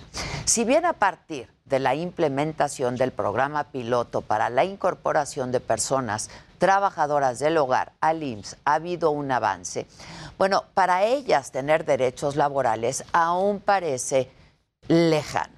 Así lo expresó Norma Palacios, trabajadora del hogar y miembro del Sindicato Nacional de Trabajadoras y Trabajadores del Hogar la realidad no se traduce en, algo que, que, lo podamos ver. No hay contratos firmados, la mayoría de nuestras compañeras no tiene acceso a ninguna prestación, no tienen derecho a las vacaciones y en cuanto a seguridad social, pues ahí están las, este, las consecuencias. Lo cierto es que los derechos de las trabajadoras del hogar no son un favor de los empleadores. Se trata de un tema mucho más profundo sobre el reconocimiento de una actividad que siempre se ha considerado invisible, al igual que las personas que lo hacen. Eso, eso no puede seguir así. Gozar de seguridad social es el piso mínimo que cualquier trabajo debería tener. Y no, no es un privilegio, es un derecho. Yo soy Adela Micha y continuamos. El presidente insiste en que consejeros y magistrados electorales sean elegidos por el voto de la gente Estoy proponiendo que el Ejecutivo, cumpliendo con ese perfil, haga una propuesta de 20, 10 mujeres, 10 hombres. El PAN anuncia que convocará a la oposición para rechazar la reforma electoral del presidente. Es que no le gusta cumplir con ninguna norma y lo que quiere es elegir a modo, por más que diga que lo quiere hacer democráticamente. En contraste, la jefa de gobierno de la Ciudad de México reitera su respaldo a López Obrador, dice que apoyará su iniciativa electoral. ¿Por qué no que se elijan los consejeros electorales por el pueblo de México? Se hace en otros países del mundo para inclusive fiscales, para hasta el sheriff de la policía, en algunos en Estados Unidos se elige. El INE reitera que hay gobernadores que violan la veda electoral por publicar sus logros y obras. Enfrentamos una campaña de desacato, asegura el consejero Ciro Murayama. Deben investigar a las Fuerzas Armadas por la desaparición de los 43 normalistas de Ayotzinapa, piden los padres de los estudiantes. Exigen una reunión con el presidente. Decirles que las 43 familias estamos enojados, más bien encabronados, porque desafortunadamente nos vieron las caras durante tres años. Identifican a 19 de las 20 víctimas de la masacre en Sinapecuaro, Michoacán. El gobierno municipal le pide ayuda al presidente. Necesitamos que volviese a ver a este municipio, que trabajemos de manera coordinada para establecer una estrategia que nos garantice la seguridad y tranquilidad. Rusia bombardea zonas habitacionales en la ciudad de Lugansk. Bueno, y hoy en la mañanera el presidente insistió en que los consejeros y magistrados electorales sean elegidos por el pueblo y dijo que el voto de un obrero es el mismo que el de un potentado. Anunció además que desde el Poder Ejecutivo se van a proponer a algunos consejeros y magistrados. Todo esto, dijo el presidente, para evitar fraudes electorales. Estoy proponiendo que el Ejecutivo, cumpliendo con ese perfil, haga una propuesta de 20, 10 mujeres, 10 hombres. Es judicial, pero lo mismo. Y sobre este mismo tema, el de la reforma electoral, el presidente amenazó con federalizar los procesos electorales en México, dijo para no duplicar gastos con los órganos estatales. Porque se tienen los órganos federales y también órganos estatales. Hay duplicidad. Podría tenerse, si hay una reforma constitucional, un solo órgano electoral federalizado. Y además el presidente insiste en reducir el número de legisladores plurinominales con el fin de que sean más los elegidos por el pueblo. Incluso va a proponer disminuir el presupuesto a partidos políticos. Pero de que va a haber una disminución, sin duda. Y eh, lo mismo en el caso de el presupuesto a los partidos políticos. A los partidos y en el funcionamiento de, del órgano electoral.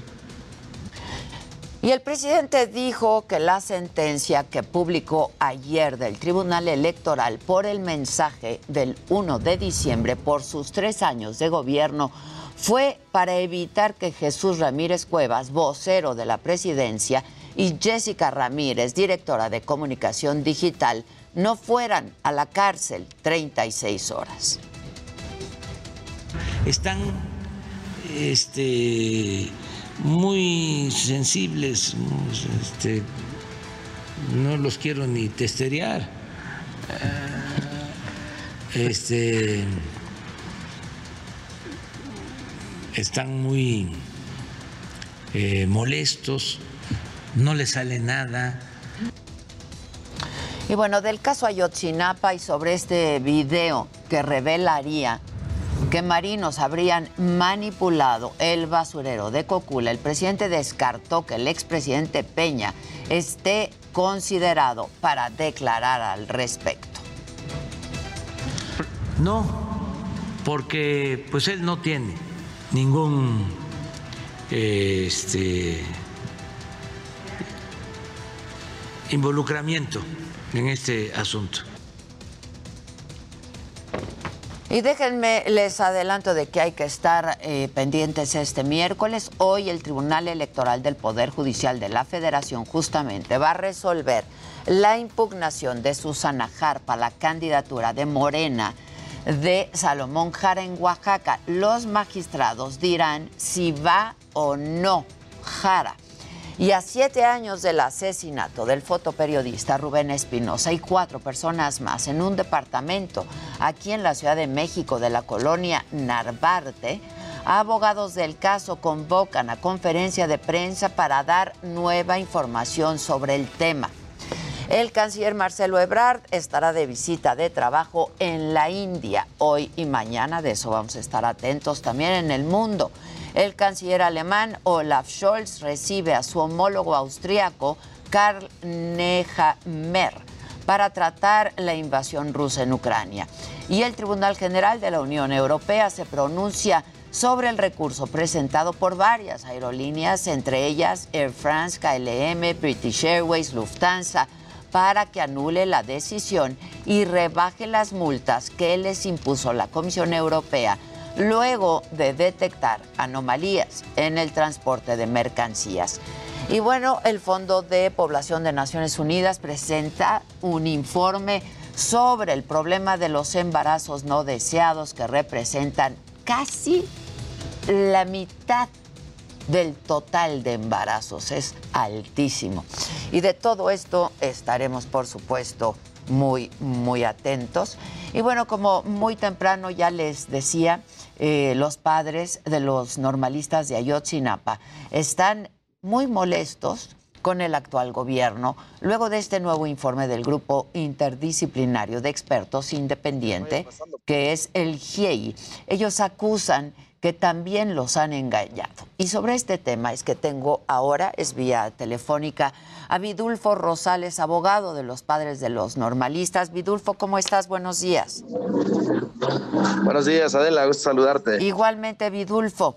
Oye, eh, sobre este informe que presentó el GIEI y esta, estos nuevos videos, el nuevo video eh, de eh, elementos de la Marina, que según el, este grupo interdisciplinario estarían manipulando la escena en el basurero, en el basurero de Cocula. ¿Qué tienes que decirnos?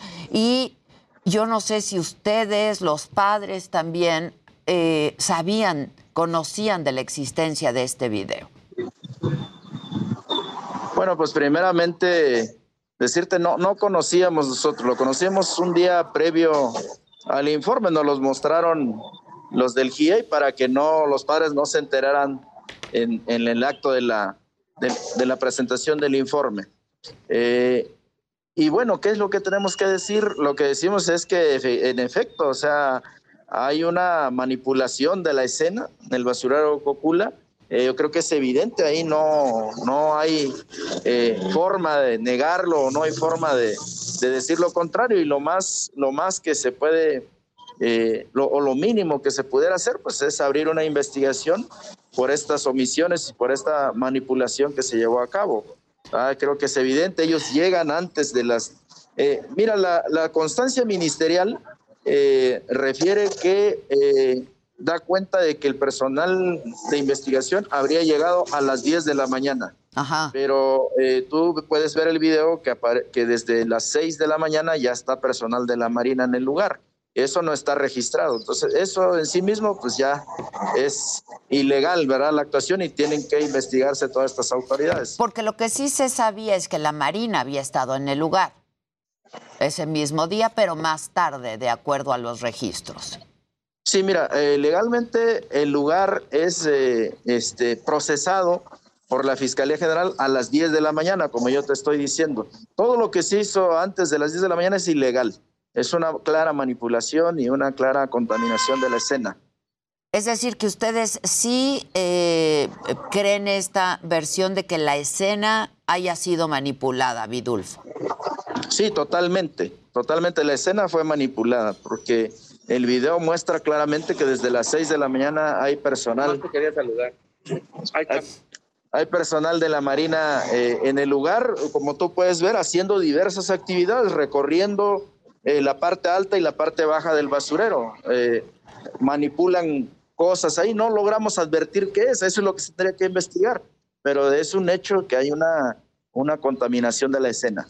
Ahora, eh, Vidulfo, eh, los padres de familia exigen ver al presidente, dicen que este gobierno también los ha engañado. Sí, porque, eh, mira, se firmó los dos secretarios, tanto el de Marina como el de, la Defensa Nacional, firmaron un decreto, tú, te tú ah, recordarás, fue el 3 de, de diciembre, fue público el acto. Ahí se firmó, se, firmó el, decreto presidencial mediante el cual se crea la Comisión de la Verdad y en uno de sus artículos de este decreto establece la obligación de todas las instituciones a colaborar con las investigaciones, a aportar las, la- los, los recursos eh, en el marco de sus competencias y la información de que dispongan. Eso fue en el 2018 y bueno, ha pasado tres años ya y este, si no ha sido a instancias del GIEI y, y la insistencia de los padres, pues no, se, no, se, no sale a la luz esta información. Vidulfo, ¿tú sabes cómo obtuvieron este video? Yo lo que sé es que, eh, mira, primero empezó una serie de exigencias de los padres desde más o menos del mes de marzo, abril del 2021, en, en reiteradas reuniones que se tenían con el gobierno federal, se empezó a exigir eh, que se diera información, porque había datos de que el ejército mexicano sabía más de la cuenta. ¿Y de dónde tuvimos nosotros esta, eh, de dónde sale esta necesidad de saber de mayor información del testigo Juan? Tú recordarás, ¿no? El testigo protegido Juan, eh, él habla en una parte de su declaración de que por lo menos 25 estudiantes fueron introducidos al 27 Batallón de Infantería. Entonces, a partir de ahí surge la necesidad de los padres de eh, solicitar mayor información eh, del ejército mexicano y se empieza a pedir. Eh, y en la última reunión que se tuvo con el presidente, eh, que fue el día 23, él nos dijo que ya había información, que ya se había dado información y se hizo público días después. Eh, la primera información que se hace pública es esta intercepción telefónica entre un, entre supuestamente un miembro de, de Guerreros Unidos y un jefe policíaco de Iguala. Exactamente. Eh, exactamente, es- esa información se hace pública, este, y a partir de ahí eh, nosotros decimos, bueno, hay información que el ejército mexicano tiene, entonces que se siga dando más información y ya fue que le abrieron varios, varios archivos militares, me parece que eh, la novena región militar en Acapulco, 50 batallón de infantería, 35 zona y 27 batallón de infantería con sede en Iguala, se abrieron esos archivos y en esos archivos eh, los del GIEI empezaron, revisaron eh, este, varios, varios documentos y dentro de esos documentos ellos solicitaron hay, eh, este, algunos videos que de, de acuerdo al expediente, al hacer una revisión, se desprendía que había videos ahí, ¿no? Entonces eh, ellos solicitaron los videos y les, les fueron entregados. Ahora, eh, ¿qué, qué es lo que tendría que seguir? Eh, Los padres de familia están pidiendo un encuentro con el presidente López Obrador. ¿Cuál sería la finalidad? Mira, la finalidad sería que eh, hacer este compromiso de que el ejército mexicano ponga a disposición de la autoridad que investiga toda la información que disponga. Hoy por hoy nosotros no podemos saber si lo que se ha dado hasta el momento es la única información que hay. ¿verdad? Un ejemplo, eh, Adela, el- las transcripciones, por ejemplo, de que hablamos, la intercepción telefónica de- de- que se hizo pública en septiembre. Lo único que hoy tenemos es una transcripción por escrito. Eh, eso es lo único que hay, pero no tenemos nosotros eh, un, un- un audio, por ejemplo, de, de la grabación mediante la cual se interceptó. Eh, no sabemos qué dispositivos fueron interceptados, cuáles son sus números, a quién pertenecen. Todos esos datos están en el aire, no, no se tienen y no se han aportado al Ministerio Público. Es más, hasta en, en un momento el ejército mexicano negó que ellos tuvieran esa información. Entonces, todo eso necesitamos hablar con el presidente, porque sí vemos que hay, hay reticencias para dar toda la información de la que el ejército mexicano disponga. Y en estos tres años esto no ha sido posible, a pesar de que el presidente pues eh, llegó con la promesa justa de abrir absolutamente toda la información en este caso. Sí, sí, Adela, efectivamente, y esa es la desesperación de, de las madres y padres de familia que pese a estar dialogando con el presidente, pues vemos una institución totalmente hermética, eh, sin controles civiles, ellos no responden, no, no responden ante nadie, pues. A lot can happen in three years, like a chatbot may be your new best friend. But what won't change? Needing health insurance. United Healthcare Tri Term Medical Plans, underwritten by Golden Rule Insurance Company, offer flexible, budget friendly coverage that lasts nearly three years in some states. Learn more at uh1.com. Creo que el mecanismo, eh, ayer algunos colegas eh, de usted, unos periodistas nos decían, y, ahora cuál es el mecanismo eh, jurídico para que el ejército mexicano pueda aportar esta información? Pues no hay, porque el único mecanismo extraordinario es la Comisión para la Verdad y el Acceso a la Justicia. Creo que más, más, más allá, pues ya no existe. Ahora, en materia penal, Vidulfo, ¿qué avances han habido en el caso? Mira, lo que tenemos ahora es una, una línea de investigación que el gobierno pretende consolidar, que es eh, basada en el testimonio de, del testigo protegido Juan, que dice que los estudiantes fueron eh, Llevados al... pues, priva- pri- privados de la vida y llevados en por lo menos divididos en tres grupos y, y sus restos arrojados en distintos lugares. Este, y uno de esos lugares es la Barranca de la Carnicería y, y, se ha pretendido consolidar esta parte con la identificación de dos estudiantes. Y, eh, y la otra parte que, de avances que se tiene es el libramiento de órdenes de aprehensión justamente contra altos funcionarios que eh, habrían construido la, esta verdad histórica, ¿no? Este, y, y es lo único que, que tenemos. Eh, estos logros, Adela, se obtuvieron desde el año 2020. Eh, en lo que va de los mil- el, el 2021 y lo que va de este año no hemos tenido mayores avances. Eh, a ver, a ver, ayer los padres de los 43 estudiantes exigieron una investigación contra el expresidente Peña y contra pues otros altos funcionarios de la administración pasada por esta nueva evidencia. ¿Tú crees que eso es posible, Vidulfo? Hoy el presidente López Obrador en la mañana dijo que no sería llamado el expresidente Peña eh, a declarar dentro de las investigaciones. Pues mira, a nosotros nos parecen lamentables esas posiciones, ¿no? Eh, eh, pues sí, es el presidente, pero hay una fiscalía general independiente en este país, la cual tendría que evacuar una investigación. Entonces, si hay una, si hay un, eh, actos ilegales en los que funcionarios del más alto nivel se ven involucrados, si el GIEI nos está diciendo que ese dron no puede salir si no es con la autorización o del presidente o del secretario de la Defensa Nacional, pues entonces que se abra una investigación y ya que la Fiscalía como órgano independiente, como Ministerio Público constitucionalmente facultado para evacuar investigaciones, diga lo conducente, ¿verdad? Pero es extraño que de pronto el presidente exonere a priori. ¿verdad? Eso yo creo que no ayuda, ¿verdad? Ahora, eh, ayer finaliza eh, pues la presentación de este nuevo informe del GIEI diciendo que lamentablemente no, no, no tenían evidencia de que los estudiantes pudieran estar vivos, porque pues los padres de familia de pronto siempre tienen la esperanza de encontrar a sus hijos con vida, ¿no? Sí, mira, eh, eh, efectivamente, yo creo que lo que los expertos dicen que los datos de prueba que ahora hay en la investigación eh, no hay no hay no hay este, elementos que indiquen que, la información pues que está en la investigación no indica que estén con vida los estudiantes, lo que lo que hay hasta ahora. Pero por el otro lado tampoco hay evidencias.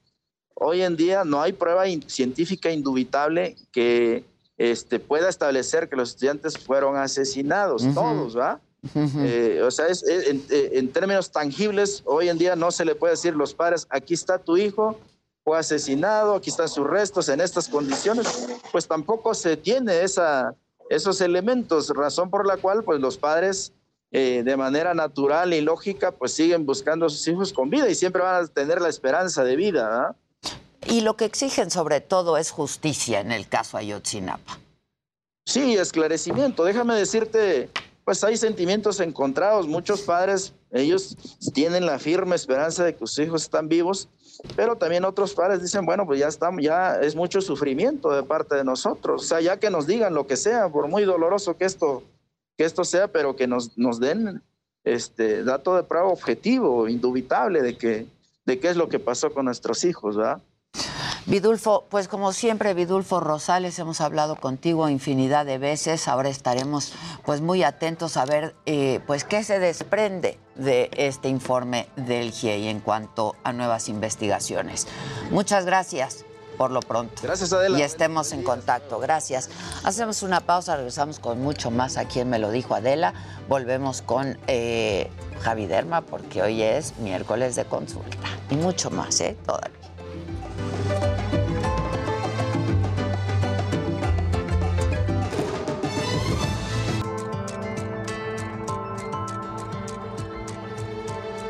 La- las patitas, sí, claro. Javi Derma está con nosotros. ¡Bravo! Y dice, dice Pia Val, Los Cabos les espera a todos con los brazos abiertos. rico. Ahí vamos a estar el fin de semana. El viernes vamos a transmitir desde allá la saga. ¿Siete de la noche, ocho de la noche? ¿Su? Su, siete u ocho. Susan. Trae, trae audio. Diga, diga. Está con audífonos. Bueno, cuéntanos del pelo, vamos a hablar hoy. Ay, qué bueno. ¿Ya viste mis nuevitos? Sí, súper bien. Justo eso estábamos hablando, que a las A las 7. 7 de la noche, viernes, la saga desde Los Cabos va a estar buena, ¿verdad? Buenísimo. Tenemos muchas sorpresas para Muchas este sorpresas. viernes, así que no se lo pueden perder. 7 de la noche este viernes. Pero el día de hoy, miércoles por la mañana, en Me lo dijo Adela, ha habido mucha controversia del pelo esta semana. Y parte de los tratamientos, pues justo estamos hablando con Adela, que ya trae sus baby hairs aquí Ya. con su copetito. Estos son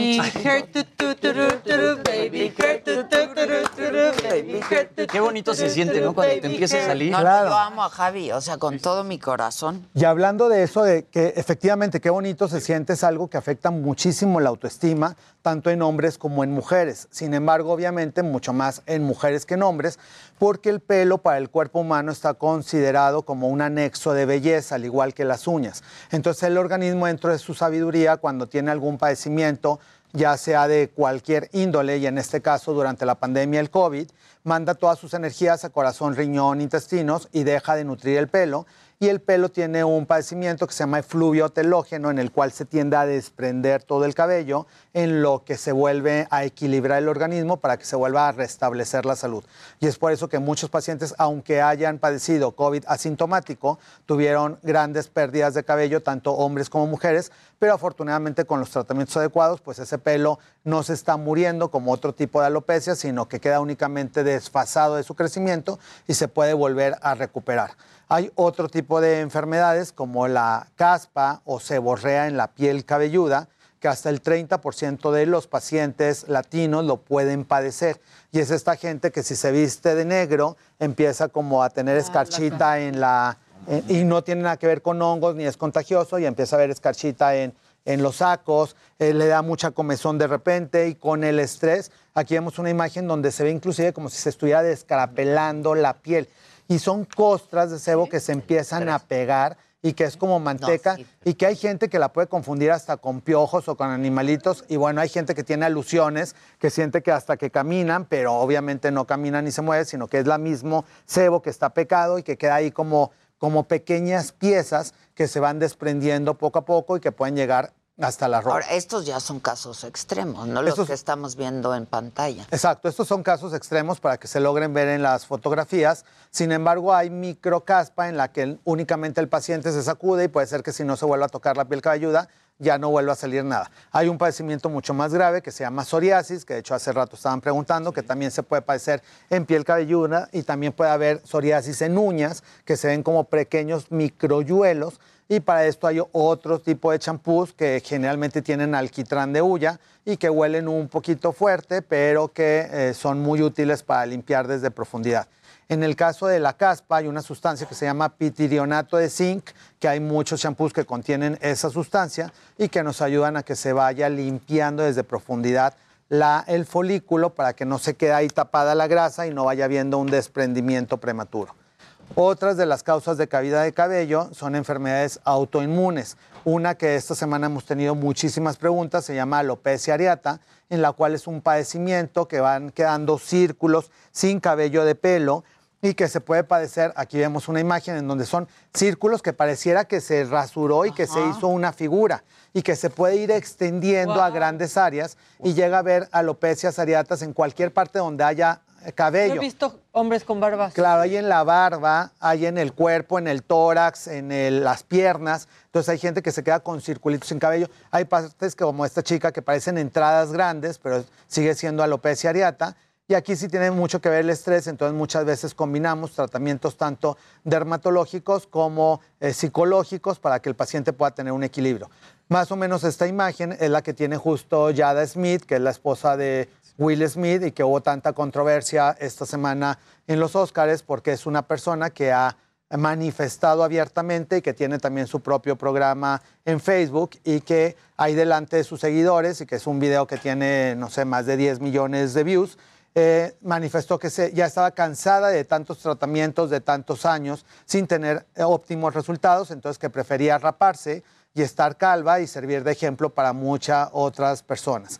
Y como es algo que se empieza a, co- a convertir en un padecimiento familiar, porque todas las enfermedades que lamentablemente se ven, cualquier persona puede emitir una opinión tanto positiva como negativa. Entonces, en la piel existe este estigma en que muchas de las enfermedades, eh, sobre todo autoinmunes, que no tienen una causa específica y que no tienen un tratamiento eh, muy Eficaz. muy eficaz, entonces hay gente que le puede ir bien con las opciones terapéuticas, pero hay personas que pueden estar batallando prácticamente toda la vida, como en el caso de vitiligo, que son las manchas blancas, como en el caso de la alopecia areata, eh, como en el caso de la psoriasis.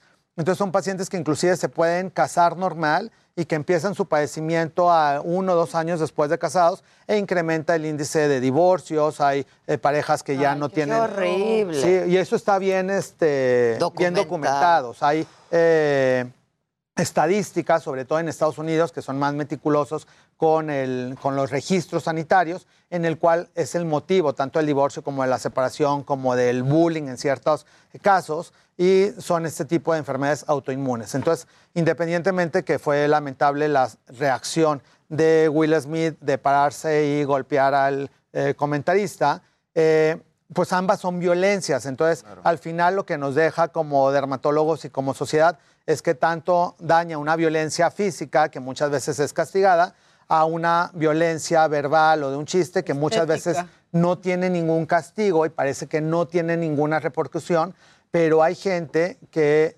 se pone eh, tan deprimido que también hay una casuística de suicidios. Entonces, esto es como con lo que queríamos cerrar este fuerte como para un tema hombre, también. pero para una mujer. Sí, todavía más, Sí. porque es muchísimo más común que a un hombre se le caiga el pelo, ¿no? Y de pronto que un padecimiento así lo sufra una mujer, No, es tremendo. pues ha de ser muchísimo más Incluso, impactante. pues tantas mujeres que por quimios o por pa- padecimientos que requieren como tratamiento de quimioterapias, etcétera, y que pierden el pelo, es violentísimo. Es, es Y si a esto le añades que hay gente que lo puede tener en la adolescencia y que Sí. está con los granitos en una etapa vulnerable Sí, y que como compañeros pues tienen ahí como mucho bullying, entonces la terapia eh, debe ser eh, interdisciplinaria, dermatólogo, psiquiatra y en el hogar. Entonces muchas veces los padres también necesitan terapia para poder saber cómo manejar a sus pequeños o a sus adolescentes, porque en el caso de alopecia areata hay casos desde los dos años en adelante. Entonces hay bebés que ya pueden tener este padecimiento y que muchas veces al, al bebé pues todavía ni se da cuenta de lo que está pasando, pero a los papás les empieza a afectar que otros padres o otros niños empiecen a ver a su niño con este tipo de círculos en la cabeza. Entonces es muy importante saber educar al niño y saber eh, tener una terapia psicológica toda la familia, porque como lo vimos en el video, eh, o bueno, en los Óscares, muchas personas eh, que no son las que lo padecen también ya pueden sobrereaccionar a ciertos temas porque lo han padecido en la familia y han visto cómo su familiar, tu hijo, tu esposa, Claro. eh, Ha le ha pasado. claro, Exactamente. Se ve lisito, ¿verdad? O sea, se ve muy diferente a cuando alguien está pelo normal Rapado. que se ve, ¿no? Exacto, porque cuando uno se rapa, liso. se ve ahí como los microfolículos que vienen en camino. Y cuando Y aquí, como lo vimos o lo vemos aquí en las fotografías, se ve completamente liso. Como, Como si tu no hubiera. piel. Ajá, como la frente. la piel, Como la sigue la piel, claro. Como si no hubiera ab- absolutamente nada. Ahora, este tipo de enfermedades autoinmunes tiene, sobre todo cuando está empezando, muchas veces la gente ni siquiera sabe que tiene un círculo y lo detecta el estilista cuando hace un corte de cabello y le dicen, ah, tienes un círculo en determinada área de la cabeza y nos los manda al consultorio de los dermatólogos para empezar tratamientos tomados y muchas veces inyectados y que con esto logramos equilibrar el ciclo celular y que vuelva a salir el cabello en etapas Es tempranas. posible. Sí, es Si se posible. detecta a tiempo. a tiempo. Eso número uno. Y supongo que también dependiendo el grado Dependiendo del grado de enfermedad. y la genética que tenga cada organismo, Claro. porque hay pacientes que traen una historia genética en el que abuelo, padres y obviamente hijos lo padecen y van a ser mucho más complicados porque ya está predeterminado genéticamente la vida celular y el comportamiento del cabello en estos Javi, niños. y si sabes que lo tienes este, por genética, ¿hay forma de prevenirlo? Digo, evidentemente comiendo me imagino que es cuando se te bajan las defensas, ¿no? Que, que se manifiesta la alopecia, la alopecia areata. Exacto, no hay manera de prevenirlo, sino de tratarlo en el momento que se empieza a manifestar, porque puede ser también que se brinquen generaciones y que haya algunos Claro. familiares Que que, no padezcan. claro. Entonces no necesariamente todos los descendientes lo van a tener. Ahora, dentro del cuidado del cabello, entonces como les mencionaba, vamos a hablar un poquito de limpieza. Hay un champú, esta marca es una marca especializada de cabello que se llama La Sartigue y que, bueno, en mis redes sociales les voy a, en arroba Javier Derma y en arroba Farmacia Médica, les voy a ir este, subiendo fotografías y dónde lo pueden conseguir. Este es para una limpieza profunda. Este otro que lo pueden conseguir en farmacias es de Isdin, se llama champú Nutradeica y este les va a quitar la comezón, la sensación de picazor y cuando hay caspa como pequeñita, cuando hay pequeñas, este, pequeñas cantidades de, de seborrea. En el caso que se le está cayendo el pelo, tuvieron efluvio telógeno o tienen alopecia androgenética, es útil minoxidil en spray, que hay dosis para hombres y para mujeres y que muchas veces son fórmulas magistrales que aparte de la sustancia minoxidil tienen otros principios activos como vitaminas, ceramidas, péptidos que nos ayudan a restaurar la salud del pelo. Y hay otra marca coreana de un doctor que se llama Dr. Sik, que este es un dermatólogo que se ha dedicado específicamente a efluvio telógeno, que es lo que se incrementó ahorita con el COVID. Y esta marca tiene champú acondicionador y en este caso un Sprite, que este se lo pueden colocar en la mañana, y el minoxidil en la noche para ayudar a restablecer el que es ciclo lo que yo celular. estoy usando. Y, y la verdad es que a mí sí, después de todo lo que perdí con el COVID, sí me está saliendo. Sí, de hecho, se empieza a ver la gente como espacios y en el caso de Adela podemos ver que ya está todo repleto de, de vellito. Sí, chiquito. Ya puede haber... Ve. Traes flequito. Pero además atrás sí hay como nuevitos. Sí. No, se ven, claro que se ven. Atrás hay pelo nuevo. y adelante Ya salió el también. pelo. Sí, claro, Exacto. claro. Y hay champús que nos ayudan también a fortalecer eh, la salida de cabello. Todos los champús que dicen anticaída, como en este caso la Sartigue y Tribal de Skin Therapy, aunque digan anticaída, los champús, como les menciono muchas veces en mis posts, no es un tratamiento completo. Entonces el champú es parte de la limpieza y está tan poco tiempo en el cabello que no podemos pensar que por lavarnos el cabello con un champú anticaída nos va a volver a regresar la salud del cabello. Entonces es parte de la limpieza para que cualquier otra sustancia penetre específicamente hasta las capas celulares donde necesitamos que se absorba. Y este tipo de champús tienen eh, limpiadores especiales e hidratantes que nos van a ayudar, ayudar a mantener la salud del cabello y por eso es que son útiles. No porque el champú anticaída haga toda la función, que eso me preguntan mucho también. Llevo utilizando un champú anticaída seis meses y no me ha salido el cabello porque necesitan las sustancias que estimulen la salida del cabello, no únicamente el de limpieza. Entonces muchas veces son tratamientos integrales en casa con limpieza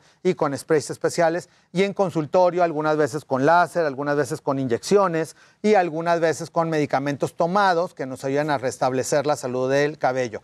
Cada caso es diferente, por eso necesitamos un diagnóstico oportuno. Hay gente que se asusta por el círculo del, que se le cae el pelo y piensa que es cáncer o piensa que es otra cosa. Y muchas veces, pues sí son enfermedades largas, como la alopecia areata, pero aquí lo más importante es tener el diagnóstico adecuado y en caso necesario llegamos a tomar una biopsia, que es sacar 4 milímetros de piel para mandarlo con el dermatopatólogo para poder tener todo el análisis completo y poder darle al paciente la mejor solución y el mejor tratamiento para cada caso individualizado.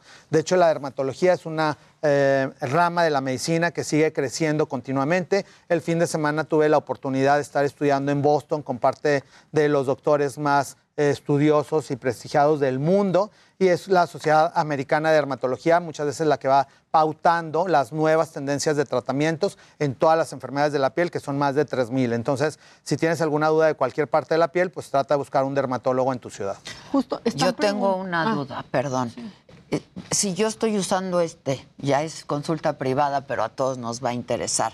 Por ejemplo, este que dices que es limpieza profunda, ¿debiera usarse, no sé, eh, o sea, puedes como intercalar? Sí, se pueden ir intercalando y muchas veces los de limpieza profunda se pueden utilizar unas Una dos vez a veces la a la semana, y el resto de los días utilizar tu champú y tu acondicionador habitual. Para que además penetre mejor eh, Le- los principios activos que del estamos spray. usando. Ok, perdón. No, pregunta la gente, si yo uso todos estos pro- productos para la caída del pelo, si los dejo de usar, ¿dejan de servirme ya? Muy buena pregunta. En el caso, por ejemplo, de alopecia areata o de algunas enfermedades que se pueden controlar, en el momento que estén controladas pueden dejar de usar los productos y ya se van a quedar con su cabello. En el caso de Adela, que lo que tuvo es eh, alopecia eh, por efluvio telógeno, que se le estuvo cayendo el pelo post-COVID, en el momento que se sienta ya con toda su cabellera normal, puede dejar los productos y va a continuar con su cabello. En el caso de Jimmy, que tiene alopecia androgenética, que es un factor hereditario, él sí tiene que usar los productos toda la vida. Quizás los vaya a ir disminuyendo. Ahorita a lo mejor los usa diario, luego tres veces por semana, luego una vez por semana, pero siempre va a necesitar tener algún tratamiento porque genéticamente está codificado su pelo para vivir determinado tiempo de la vida. Entonces, como ese tiempo ya se perdió, ya se cayó, entonces el que está deteniendo el pelo es el medicamento. Entonces en el, en el momento que deje de emplear el medicamento, se va a empezar a caer el cabello. La ventaja que tienen estos medicamentos es que esto es algo nuevo, tiene menos de una década y que cuando haya una sustancia mucho mejor, por eso seguimos estudiando y se la vamos a ir cambiando y actualizando para que llegue un momento en el, quizás, en el que quizás con una vez cada tres meses, cada seis meses, sea una dosis suficiente para mantener su cabellera. Pero lo importante es que cada quien tenga un tratamiento adecuado a sus necesidades, como aquí lo estamos viendo. Oye, que si estos productos se pueden conseguir en Estados Unidos, por ejemplo. Sí, con diferentes marcas,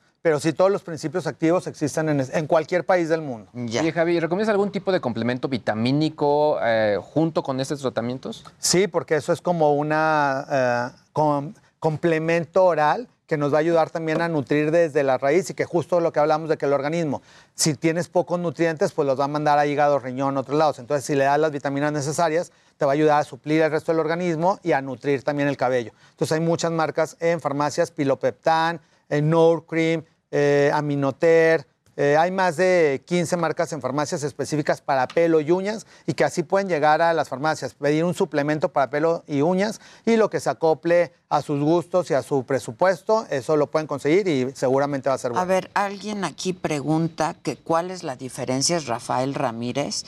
Javi, ¿qué diferencia hay entre el minoxidil y el nanoxidil? El minoxidil es el medicamento que ayuda a vasodilatar el vaso sanguíneo que se está como obstruyendo para que no lleguen los nu- nutrientes al pelo. Y hay muchas otras sustancias que son análogos del minoxidil, minoxidil, como esa sustancia, como el aminexil, como muchas otras, pero no llegan a ser tan potentes como el minoxidil. El medicamento corroborado eh, con medicina basada en la evidencia es minoxidil, tanto untado como tomado. Entonces, ese es el que deben de conseguir. Yo creo que aquí alguien sufre de caspa, pero que puso varias veces. Malu dice, ¿es cierto que el vinagre diluido con agua ayuda a quitar la caspa, ponerlo antes del shampoo y tallar? O sea, sí ayudan, pero esos son como remedios que te, como un astringente que rompe las moléculas de grasa y te hace una, mega- una limpieza momentánea. Pero si eso empieza a irritar la piel cabelluda y te empieza a dar más comezón y te empieza a resecar la piel, vas a tener una dermatitis ocasionada por el vinagre. Entonces, si mejor ya hay champús específicos para una limpieza profunda, mejor no utilizar eh, vinagre, sustancias, este, mayonesas, aguacate, todo esto, nada que puedes tener una dermatitis ocasionada por lo que te estás untando, que no tiene una, un balance equilibrado entre los diferentes principios activos que ya tienen las cosas que muchos científicos estudiaron para poder lanzar este tipo de productos. Javi, aquí te dicen Este, no, es que está una señora preguntando, creo que es Yazabel o Yazbel, algo así, este, que, su hijo tiene este tipo de caspa, que no necesariamente es caspa, ¿no? Que, que puede usar, bueno, estos productos. Sí, que use un champú con piridionato de zinc, que hay varias marcas, tres veces por semana, y eso les va a ayudar. También hay otras marcas más fáciles si no se aprenden la sustancia, que dicen champús DS, que es dermatitis seborreica. La dermatitis seborreica es una variante de caspa. Entonces busquen, hay muchas marcas que son DS, y la DS es dermatitis seborreica, es un champú de limpieza profunda, utilizarlo tres veces por semana. Muy bien. Este, y para más información. Para más información. Más consejos. Arroba Javier Derma y arroba Dermédica, y estamos a sus órdenes. Y pues bueno, un gusto como siempre estar con todos ustedes. Qué bueno que a todos se- tienen una piel y un cabello muy Ay, sano. gracias a. Gracias, Javi. Sí, te lo debemos. Claro. Aplausos, yo.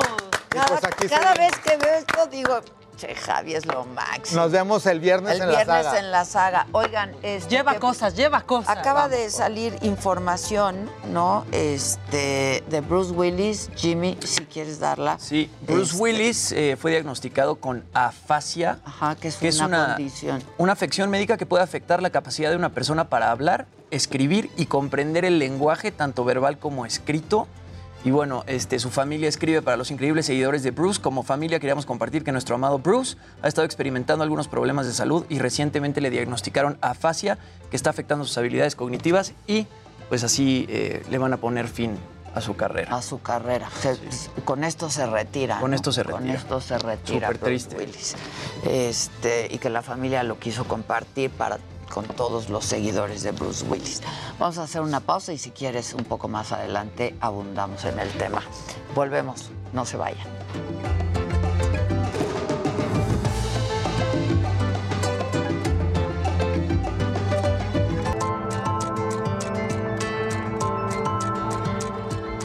Amigos de Me lo dijo Adela, muy buenos días, un gusto saludarles esta mañana. Estamos ubicados en estos momentos en la alcaldía Gustavo Amadero y es que continúan los trabajos por la fuga de agua que se registró la madrugada de hoy aquí sobre la calle Fortuna. Es la colonia Tepeyac Insurgentes, estamos muy cerca de la Basílica de Guadalupe, exactamente entre la calzada de los Misterios y la calzada de Guadalupe. Miles de litros de agua se estuvieron desperdiciando durante más de cinco horas hasta que finalmente llegó el personal del sistema de aguas de la Ciudad de México, quienes en estos momentos están trabajando ya con maquinaria después de haber controlado esta fuga para intentar, por supuesto, ya dejar lista esta tubería de 12 pulgadas, la cual desde el día de ayer sufrió una fractura y fue hoy a las 5 de la mañana cuando se registró la fuga de agua que afectó a más de nueve domicilios en esta calle de Fortuna. Amigos, pues ya en estos momentos están comenzando con la reparación. Se prevé que en las próximas horas ya esté restablecido el servicio, ya que lamentablemente algunas colonias aledañas a esta calle resultaron afectadas y quedaron sin agua por esta fuga que se registra aquí en la colonia Tepeyac Insurgentes. Ya les decía, nueve domicilios afectados, quienes también por suerte han sido auxiliados por las autoridades. Y bueno, pues nosotros por supuesto permaneceremos al pendiente. La recomendación para nuestros amigos que salen de casa y van a utilizar esta importante vía, me refiero a la calzada de Guadalupe y la calzada de los Misterios, es manejar con mucho cuidado. Todavía tenemos vehículos de emergencia estacionados en los carriles de extrema derecha. La información que yo les tengo, yo regreso a los micrófonos al estudio. Muy buenos días para todos.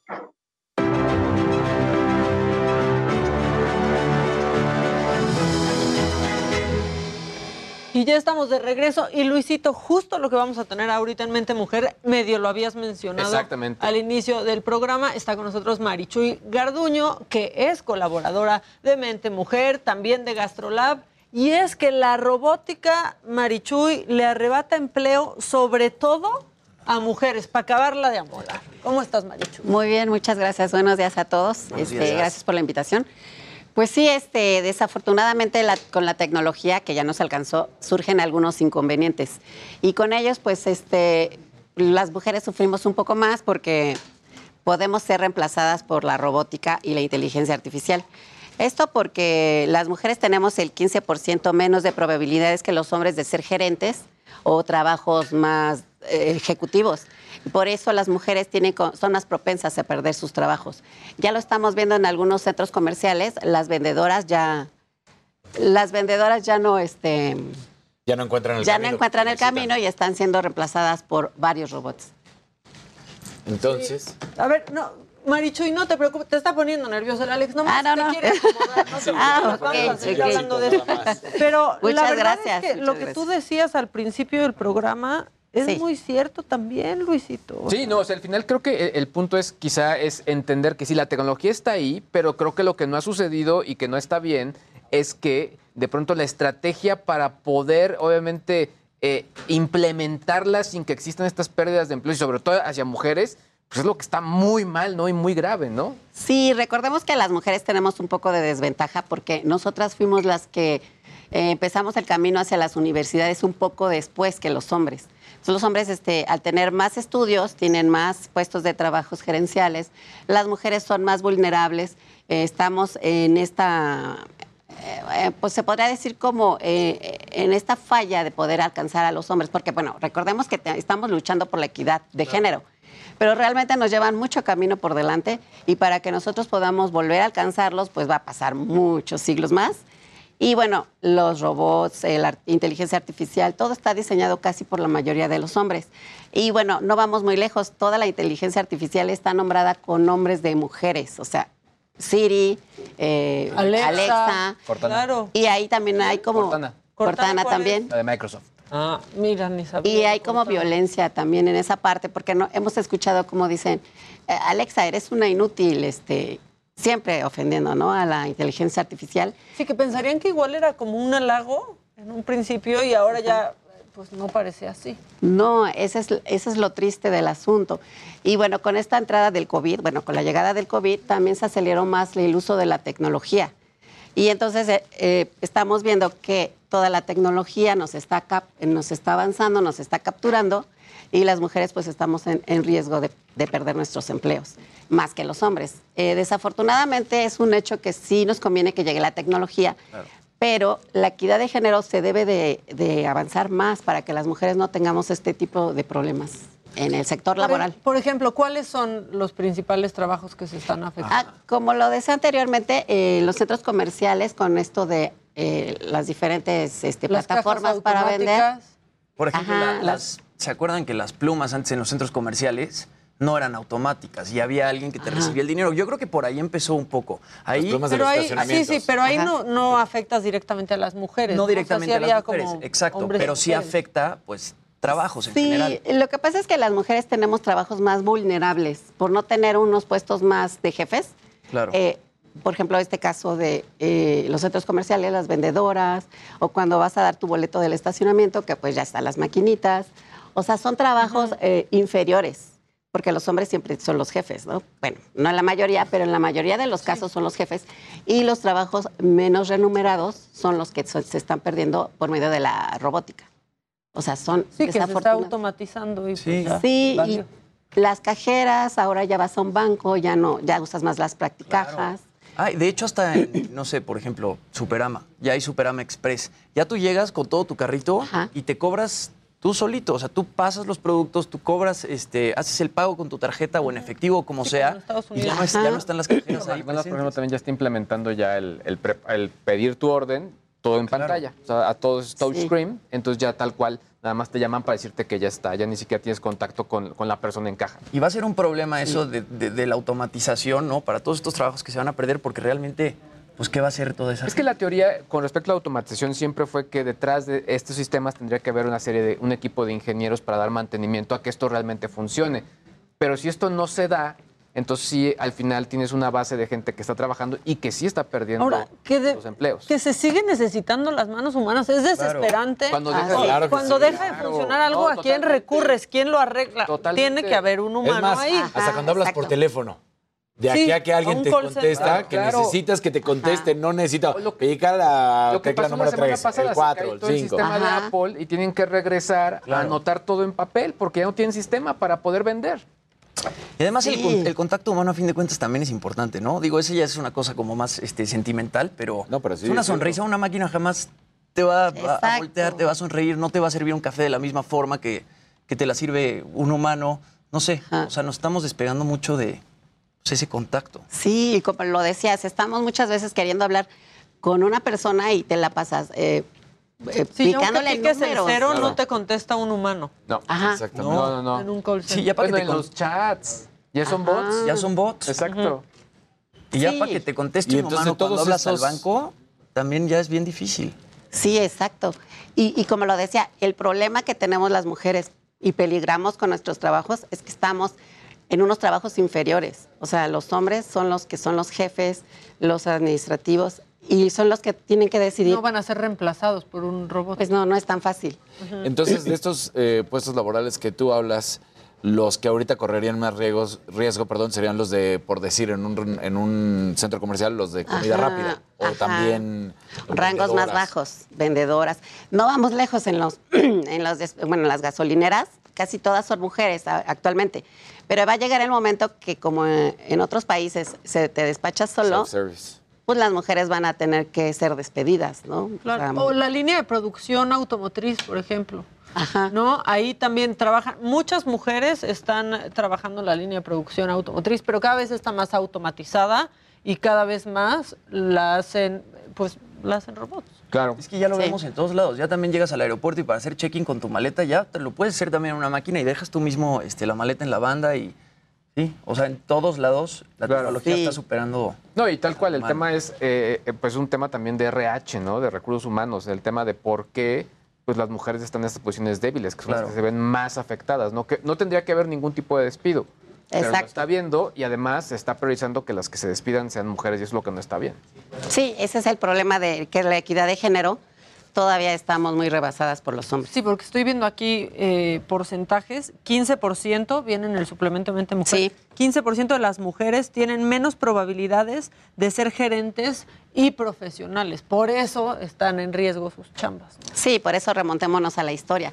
Eh, las mujeres no teníamos acceso a las universidades, eh, no este, estaba Sor Juana que fue, tuvo que disfrazarse de, de hombre Claro. y bueno, este tipo de cosas para estudiar.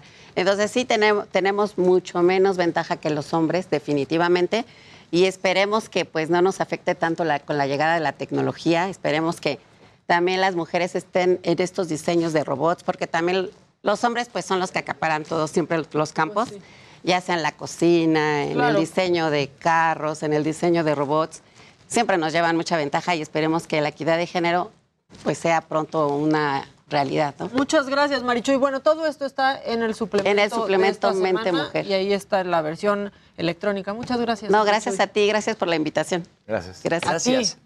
Vamos con más montón, ¿verdad?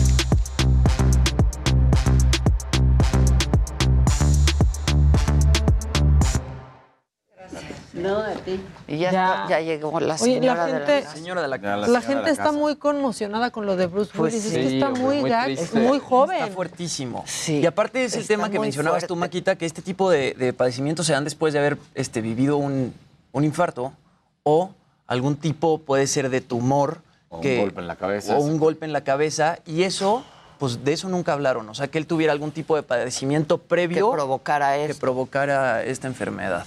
Pues es que Oye. salió como así, ¿no? La Sí. información y...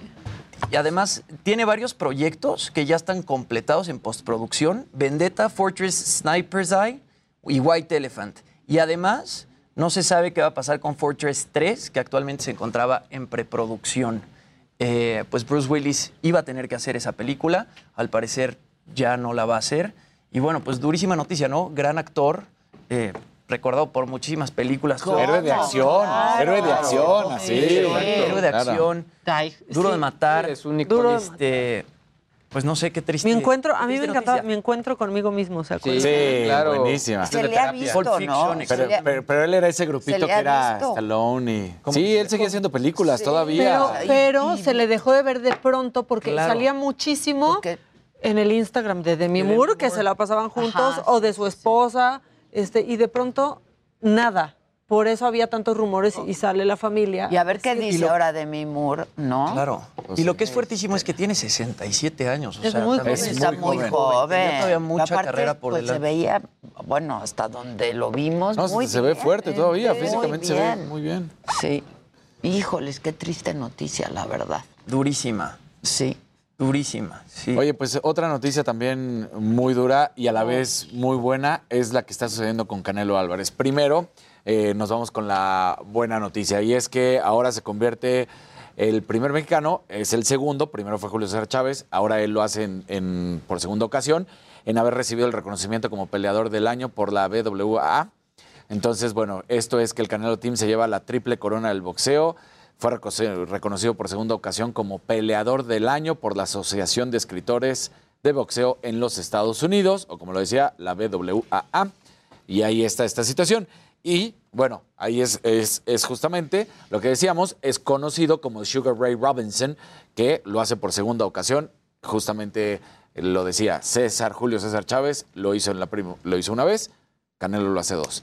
Ahora, aquí viene lo que empieza a ser también criticado en estos momentos, y es por el conflicto de Ucrania, porque empiezan a decir gente alrededor del boxeo que cómo es posible que mantenga su pelea del 7, del próximo 7 de mayo, contra el ruso Dimitri Vivol, actual campeón de semipesados. un- Entonces, Y que ahí se defina la guerra. Exacto. o sea, vienen, vienen palabras muy duras. Don King, es, ya sabemos, Sí, Don King, claro. ¿quién es? dice, es lo peor que el Canelo puede hacerse a sí mismo, porque Canelo viene de México. Y el 5 de mayo, en que Canelo piensa pelear, que Es es, el verdad. 7, bueno, México estaba luchando por su libertad. ¿Cómo puedes festejar la libertad? ¿Cómo puedes pelear el 7 de mayo y condenar los ataques a la libertad? No puedes hacer eso. Y aquí hay un video todavía más duro. Híjoles, no sé qué pensar, Yo ¿eh? Y, y espérame, aquí viene un video más duro que es el ex campeón ucraniano de pesos pasados. ¿Te acuerdas que habíamos platicado que los dos hermanos Klitschko estaban peleando ahorita en la guerra? Sí, Está- sí, bueno, sí. Vladimir Klitschko ataca y dice, este, cada representante ruso en este caso debe ser sancionado porque de esta manera le mostramos a Rusia que el mundo está en contra de esta guerra sin sentido y que no hay nada bueno. Y este es el audio, mira, de, de Vladimir. That's what the Russian army and missiles are doing to our life. And that's what you're doing. Everyone who is doing business with Russia, the blood is on your hands too. This is not military object. This is residential district, city of Kiev. Look at this. This is genocide of Ukrainian population. Y entonces dice, Es que sí, ves eso y Exacto. sí, tienes razón. Y si la selección rusa ya quedó o sea, fuera. pues sí. muchos de los... Quizá no debiera pelear. Muchos de la gente que está en, en- en favor del deporte y todo dicen, ¿por qué castigar a los rusos? Y es donde dices, a ver, es que sí, es cierto, Es que los no es lo mismo deportistas el son los que- pueblo ruso otra vez, Ajá. ¿no? Que Que el sus gobierno. gobernantes. Pero es la única manera, Es claro. es la única manera en que pueden eh, hacer algo para que se den cuenta. Entonces, y fijar la postura. fijar una postura. Sí, lamentable que todos los deportistas sufran, pero es la única manera en que se le puede hacer algo a Rusia y fijar una postura. Entonces, ante los buenos comentarios de todo lo que está sucediendo, también está esta ala conserva, no es conservadora, esta ala que critica mucho, por supuesto, que mantenga esta pelea del 7 de mayo. Y no ha dicho nada al respecto. Y no ha dicho Canelo. nada, todo se Yo sigue siento manteniendo que no va a haber. Pues sí, contra yo creo que el. Canelo Porque más lo con- va a reconsiderar. Con el buen tacto que tiene el Canelo, Sí, lo que va siempre está a favor de todo, cuidando a la gente, apoyando. Está muy. y cuida muchísimo su imagen, ¿no? Exactamente. Entonces, Este, acabas de ser la realidad del mundo, el Canelo, ¿no? Sí, O sea, muy es como de estos inalcanzables. no, yo que creo qué que, está que lo va a reconsiderar, ¿no? Sí, claro. Digo, todavía falta un mes, pero ahí está esto. Entonces, buenas por malas, ¿no? Es ¿Qué reconocido se por segundo en año esa pelea? El título semipesado. Ya que se lo den Hijo, una vez al Canelo, por va a ganar. default. Por default. Sí, sí. Oigan, entonces. Maquita, hay que hablar de lo de Yalitza. Aparicio, que ya le habíamos dicho. No, No, Rápido, no, un nergasmito, no. rápido, un nergasmito, un nergasmito. Sí, sí, a ver. Ya salió la fecha rápidamente, el 21 de agosto, de la precuela de Game of Thrones. Será el próximo Ándale. 21 de agosto. Wow. Es 300 años antes de lo que vimos en la serie de eh, Juego de Tronos.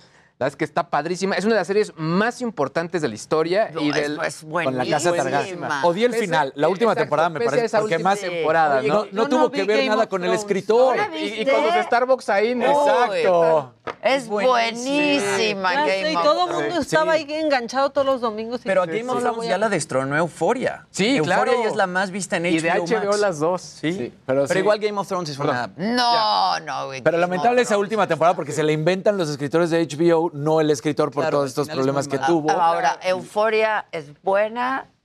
Esta mujer es impresionantemente Zendaya. bella, la Zendaya.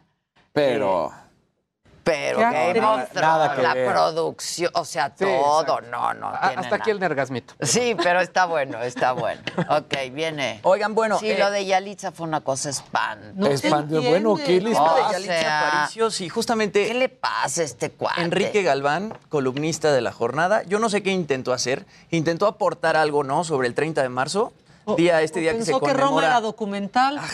O sea, día en que se conmemora, pues el Día Internacional de las Trabajadores, trabajadoras, perdón, del hogar, y él publica este tuit que vemos en pantalla. Dice, el 30 de marzo se conmemora el Día Internacional de las Trabajadoras del Hogar. A ninguna, por cierto, le ha ido tan bien como a Yalitza Aparicio.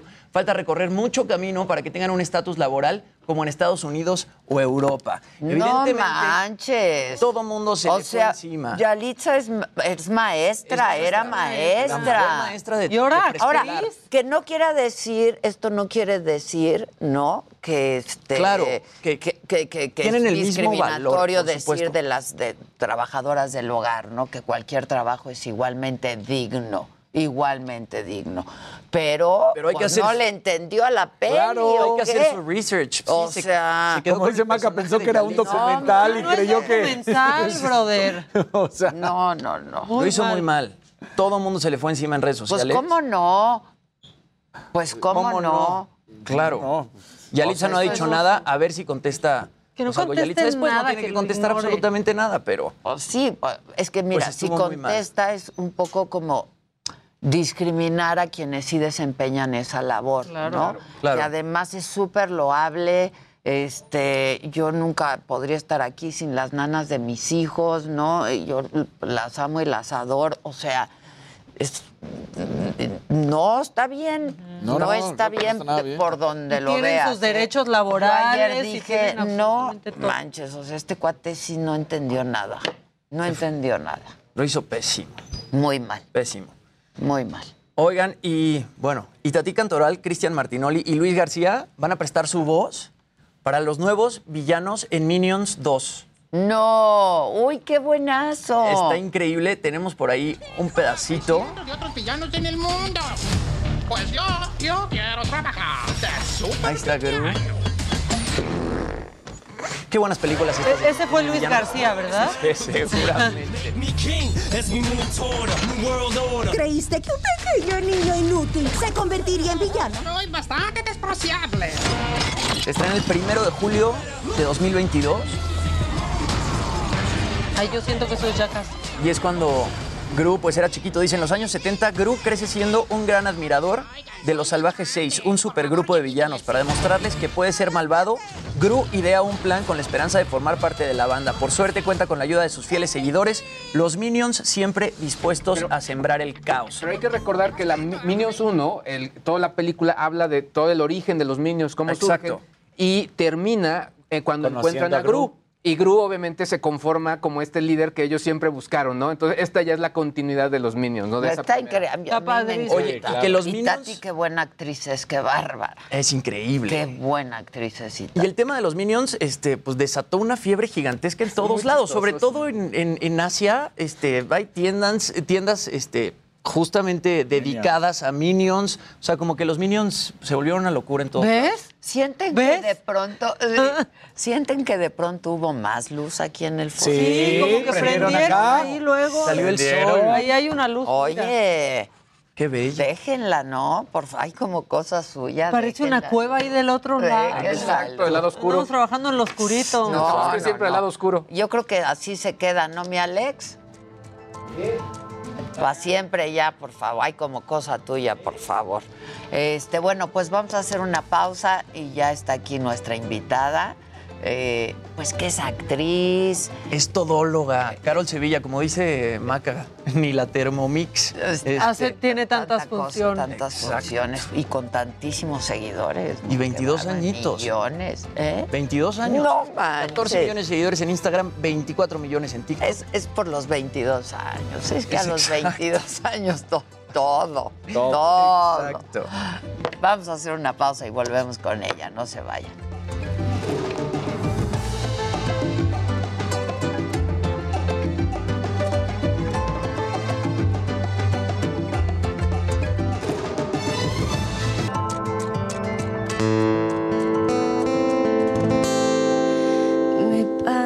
Parece que fue ayer, yo no sé si me miro, pero esa risa coqueta a mí no se me olvidó.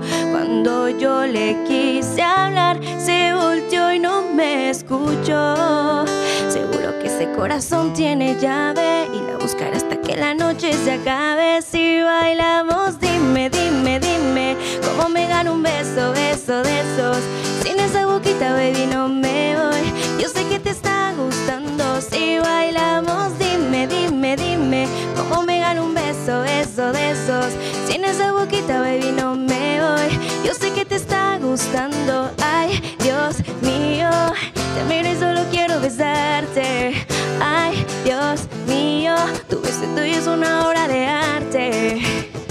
Yo no sé si es el destino, pero esta noche voy a enamorarme. ¿Qué estás esperando tú para besarme? Porque sientes estoy perdida. Esta noche somos tú y yo, solo somos tú y yo, en la playa tú y yo. Si quieres que sea tuya, vamos a la playa, pero solo tú y yo. Esta noche somos tú y yo, solo somos tú y yo, en la playa tú y yo. Si quieres que sea tuya, vamos a la playa, pero solo tú y yo. Si bailamos, ¡ey! Como me gano un beso, beso de esos. Sin esa boquita, baby, no me voy. Si bailamos, dime, dime, dime. Cómo me gano un beso, beso de esos. Sin esa boquita, baby, no me voy. Yo sé que te está gustando. Ay, Dios mío. Te miro y solo quiero besarte. Ay, Dios mío. Un beso tuyo es una obra de arte. Ay, Dios mío. Te miro y solo quiero besarte.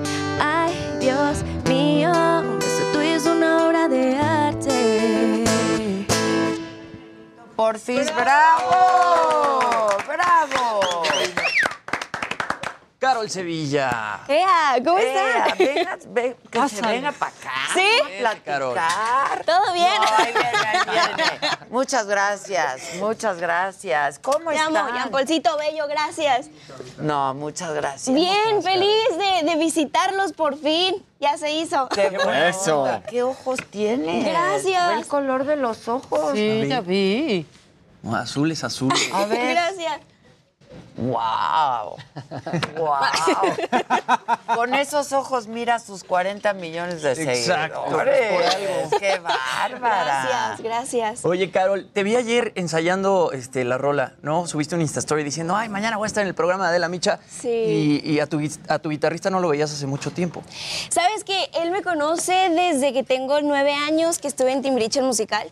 Y nos dejamos de ver cuando yo me fui a vivir a Argentina. Y hace poquito lo vi porque canté con los Ríos Roma en, en el Auditorio Nacional. Y lo volví a ver y la verdad es que me dijeron, bueno, necesitan un acústico. Y yo no puede ser, no tengo un acústico, necesito un guitarrista. Y ya le llamé y le dije, pues ya vino a hacerme el paro. Y la neta, pues nada, suena bien y estoy feliz de, de que me acompañe gente que conozco desde hace muy chiquitita. Está padrísimo, ¿cómo Oye, dices? el Auditorio Nacional. Sí, ¿Cómo exacto. estuvo eso? Estuvo increíble. Increíble. Aparte, yo me pongo bien nerviosa cuando estoy con los Roma. O sea, tengo una amistad bien bonita, pero la verdad me pongo bien nerviosa. Me, me, me tiembla todo Y yo por afuera estoy como, ah, sí, amigos, no sé qué, todo bien. Pero por dentro estoy temblando eh, porque los admiro, los respeto, son, Son grandes, buenazos, grandes artistas. Y bueno, el auditorio que también representa mucho, impone demasiado, es, es Se increíble. impone muchísimo Dice, ese escenario, desde que la soy verdad. chiquitita, sigue chiquitita. Sigue siendo chiquitita, claro. Y como menciona, cuando estuve en Timbiriche el musical y luego cuando me fui a vivir a Argentina y luego estuve con los Río Roma en el Auditorio Nacional.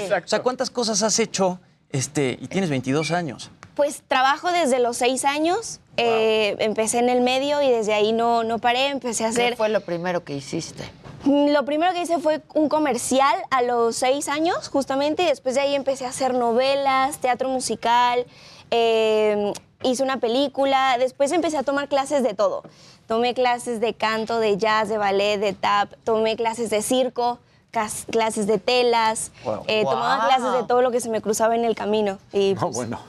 Ahora, que lo que realmente pegó o por lo que te hiciste más famosa fue por Soy Luna. Exacto. ¿no? De Disney. Sí. Este, y, y, bueno, casualmente muchas artistas femeninas eh, en Estados Unidos se han hecho famosas justamente por proyectos de Disney, ¿no? Por ahí eh, Britney Spears o Cristina Aguilera. Demi Lovato. o Demi Lovato, ¿Ya te exacto. llegó alguna propuesta de Estados Unidos para hacer más cosas? ¿En qué estás?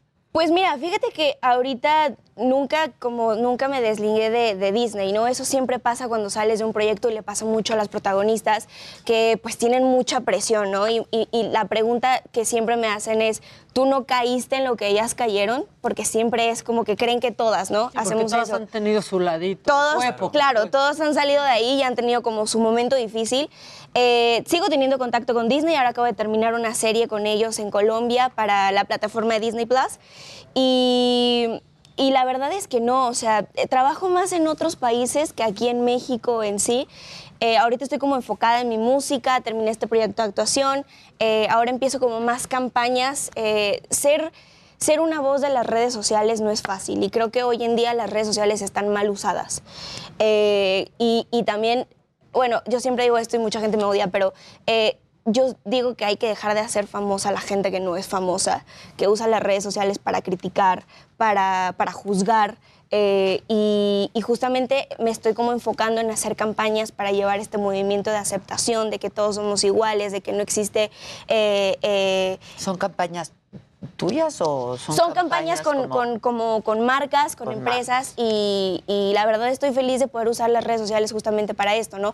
Hoy en día yo estoy viviendo como un ataque eh, de redes sociales muy fuerte que, que Oh. lo estoy sobrellevando porque se están mal acostumbrando a ver un cuerpo perfecto, ¿no? Eh, a este cuerpo de las redes sociales que está hecho y que no aceptan el Que no es cierto, y que el ¿eh? filtro- Sí, que no es cierto. y que el filtro que te cambia completamente la cara, ¿no? Y Eh, el cuerpo y todo lo que quieras. Eso de los filtros es un problema, Yo ¿no? el De repente- ya les he dicho que es lo más No, mentiroso y- que he y te termina bajando la autoestima de alguna forma. Porque, Porque tú te de- acostumbras a verte con el filtro y después Total. te ves en el espejo y no. Y después te, te toman una foto con una cámara normal y dices, ay, me falta el filtro, o me falta que me, que me, que me haga la nariz más chiquita. o... ¿Nunca haces eso?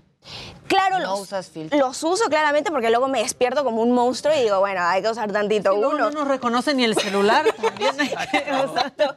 Pero, pero sí, por ejemplo, cuando uno, uno no puede retocar el cuerpo. Y, y es normal que subamos de peso y es normal que bajemos de peso. Pero claro, yo subí un video y todos los comentarios fueron, estás gorda, subiste de peso, eh, conociste la comida.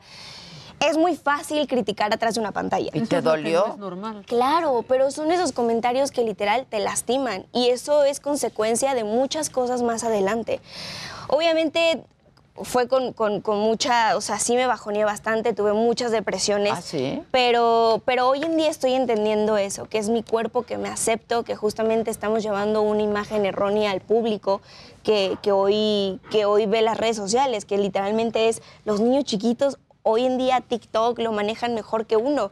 Eh, entonces, justamente es eso, hacer este movimiento para poder hablar y poder usar las redes sociales de una mejor forma posible. ¿De quién y son con mi estas música. campañas? Está padre, la verdad, y que ahora tú puedas formar parte de ello, me parece que está padrísimo. Sí, es una, es, bueno, no puedo decir la marca, pero es una, es una campaña que, que va a hablar sobre que los hombres y las mujeres podemos usar maquillaje. Mm. Eh, y, y- y- y también, o sea, la, la ropa no es necesario que el de la mujer tiene que ser de, la mujer y del hombre. Ya, ya eso ni existe. Entonces, ¿no? Cada vez todo es más unisex. ¿Qué tal el Timothy más y neutro. No, los el? Timothy. Total, que, que él, él lo hace. También otro artista que, que se pone ropa de mujer. O sea, hay ahorita muchos artistas que se ponen ropa de. Harry mujer. Styles, Harry. Styles, que hizo la portada con ropa de mujer. O sea, Bueno, hay Brian Amadeus en México. Exactamente. O sea, Total. Jay de la Cueva no le importa y sale en falda y got- eh, botas Miu Miu. Claro, y tiene, claro, esas botas con esa falda se veía espectacular. Hombres que usan como, como ombligueras. Digo, la verdad es que creo que ese tipo de movimientos es, es muy interesante para el público. Y también ahorita con mi música justamente hago eso, ¿no? El poder componer mis canciones base... Creo que muchas veces queremos crecer rápido y queremos No, subir no los escalones. veces. Siempre, ¿no? Siempre. Queremos subir los escalones rápido. y queremos ya ser mayores y, y- y tener nuestra vida propia.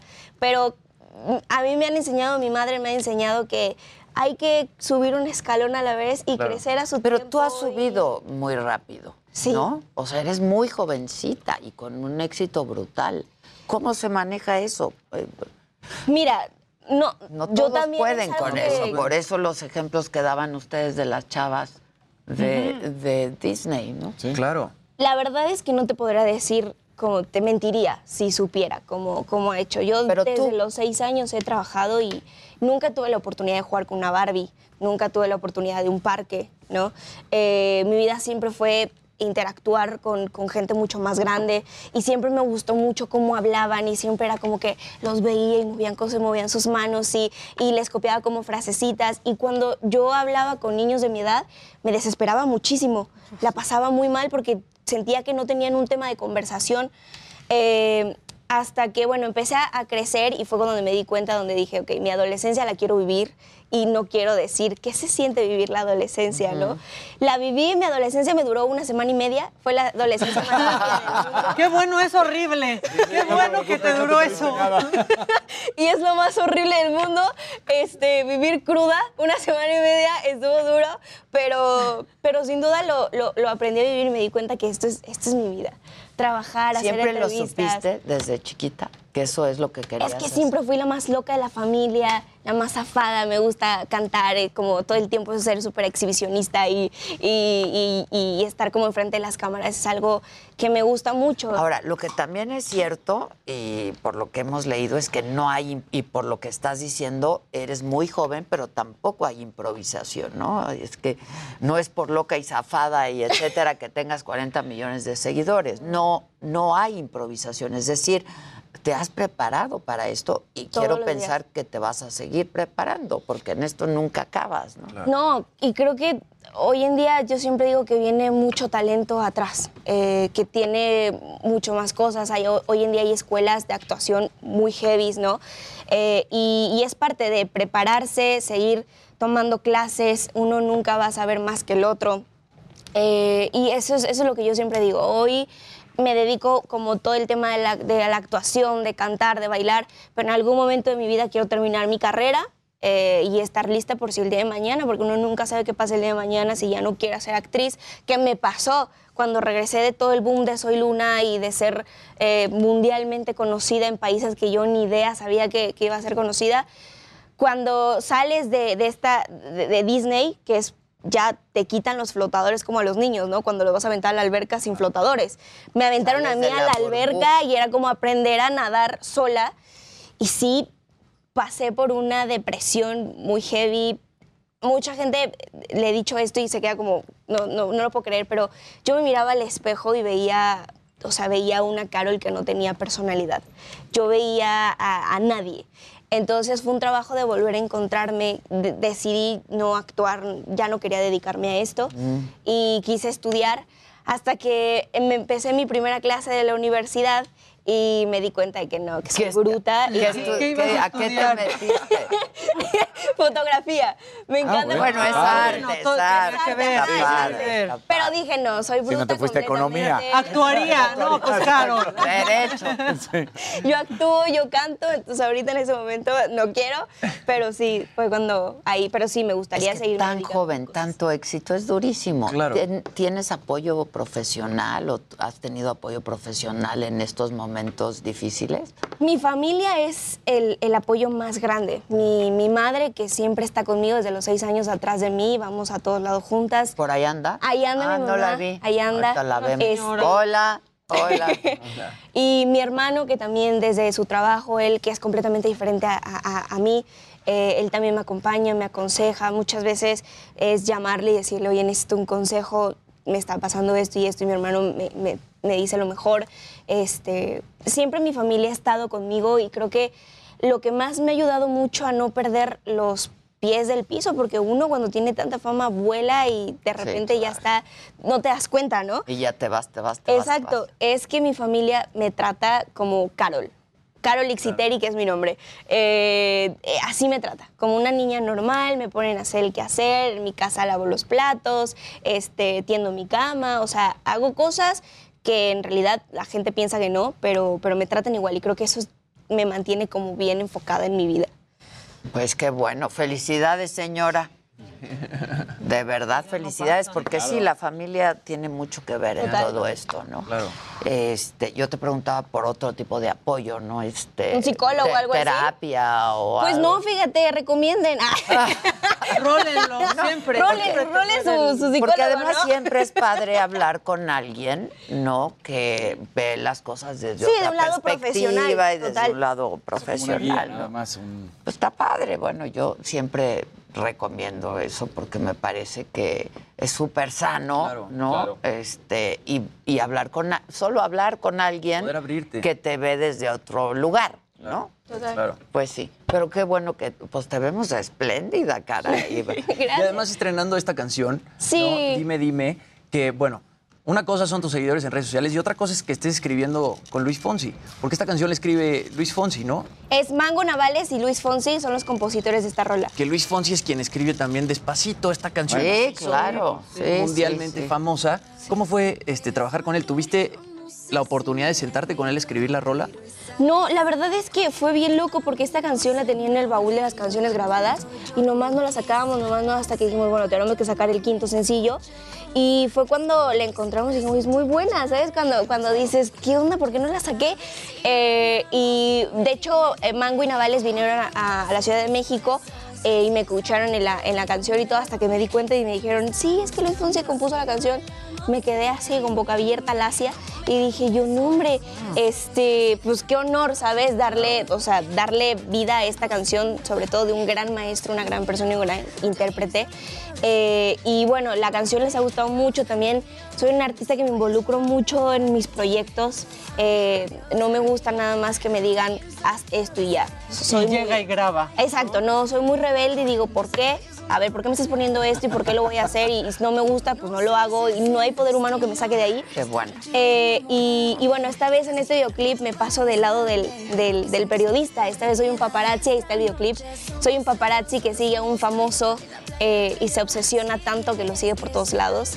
Eh, y llega un punto de la vida, ¿no? Cuando uno eh, está luchando por algo, que justamente es una pelea de baile con, con la novia de este, de, este, de este niño, y nos ponemos a bailar, una reta de baile.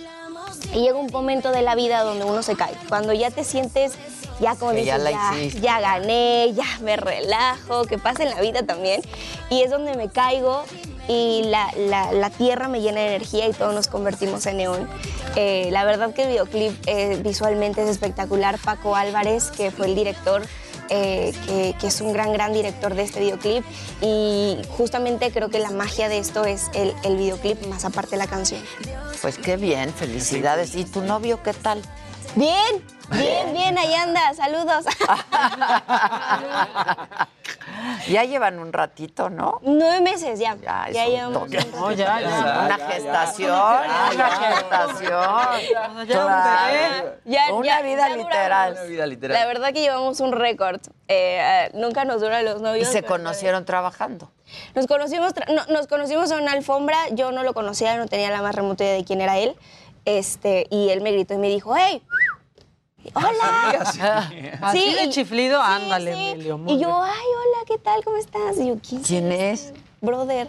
Que se Y- atreve a chiflarme, ¿qué le pasa? Sí, aparte como si fuéramos amigos y ahí nos empezamos a conocer, trabajamos en una canción juntos, Coro de Amor, que, que hicimos para su, su disco. Y ya de ahí, pues siempre tuvimos una amistad muy bonita. Empezamos como mejores amigos. Y ya. Así empezaron.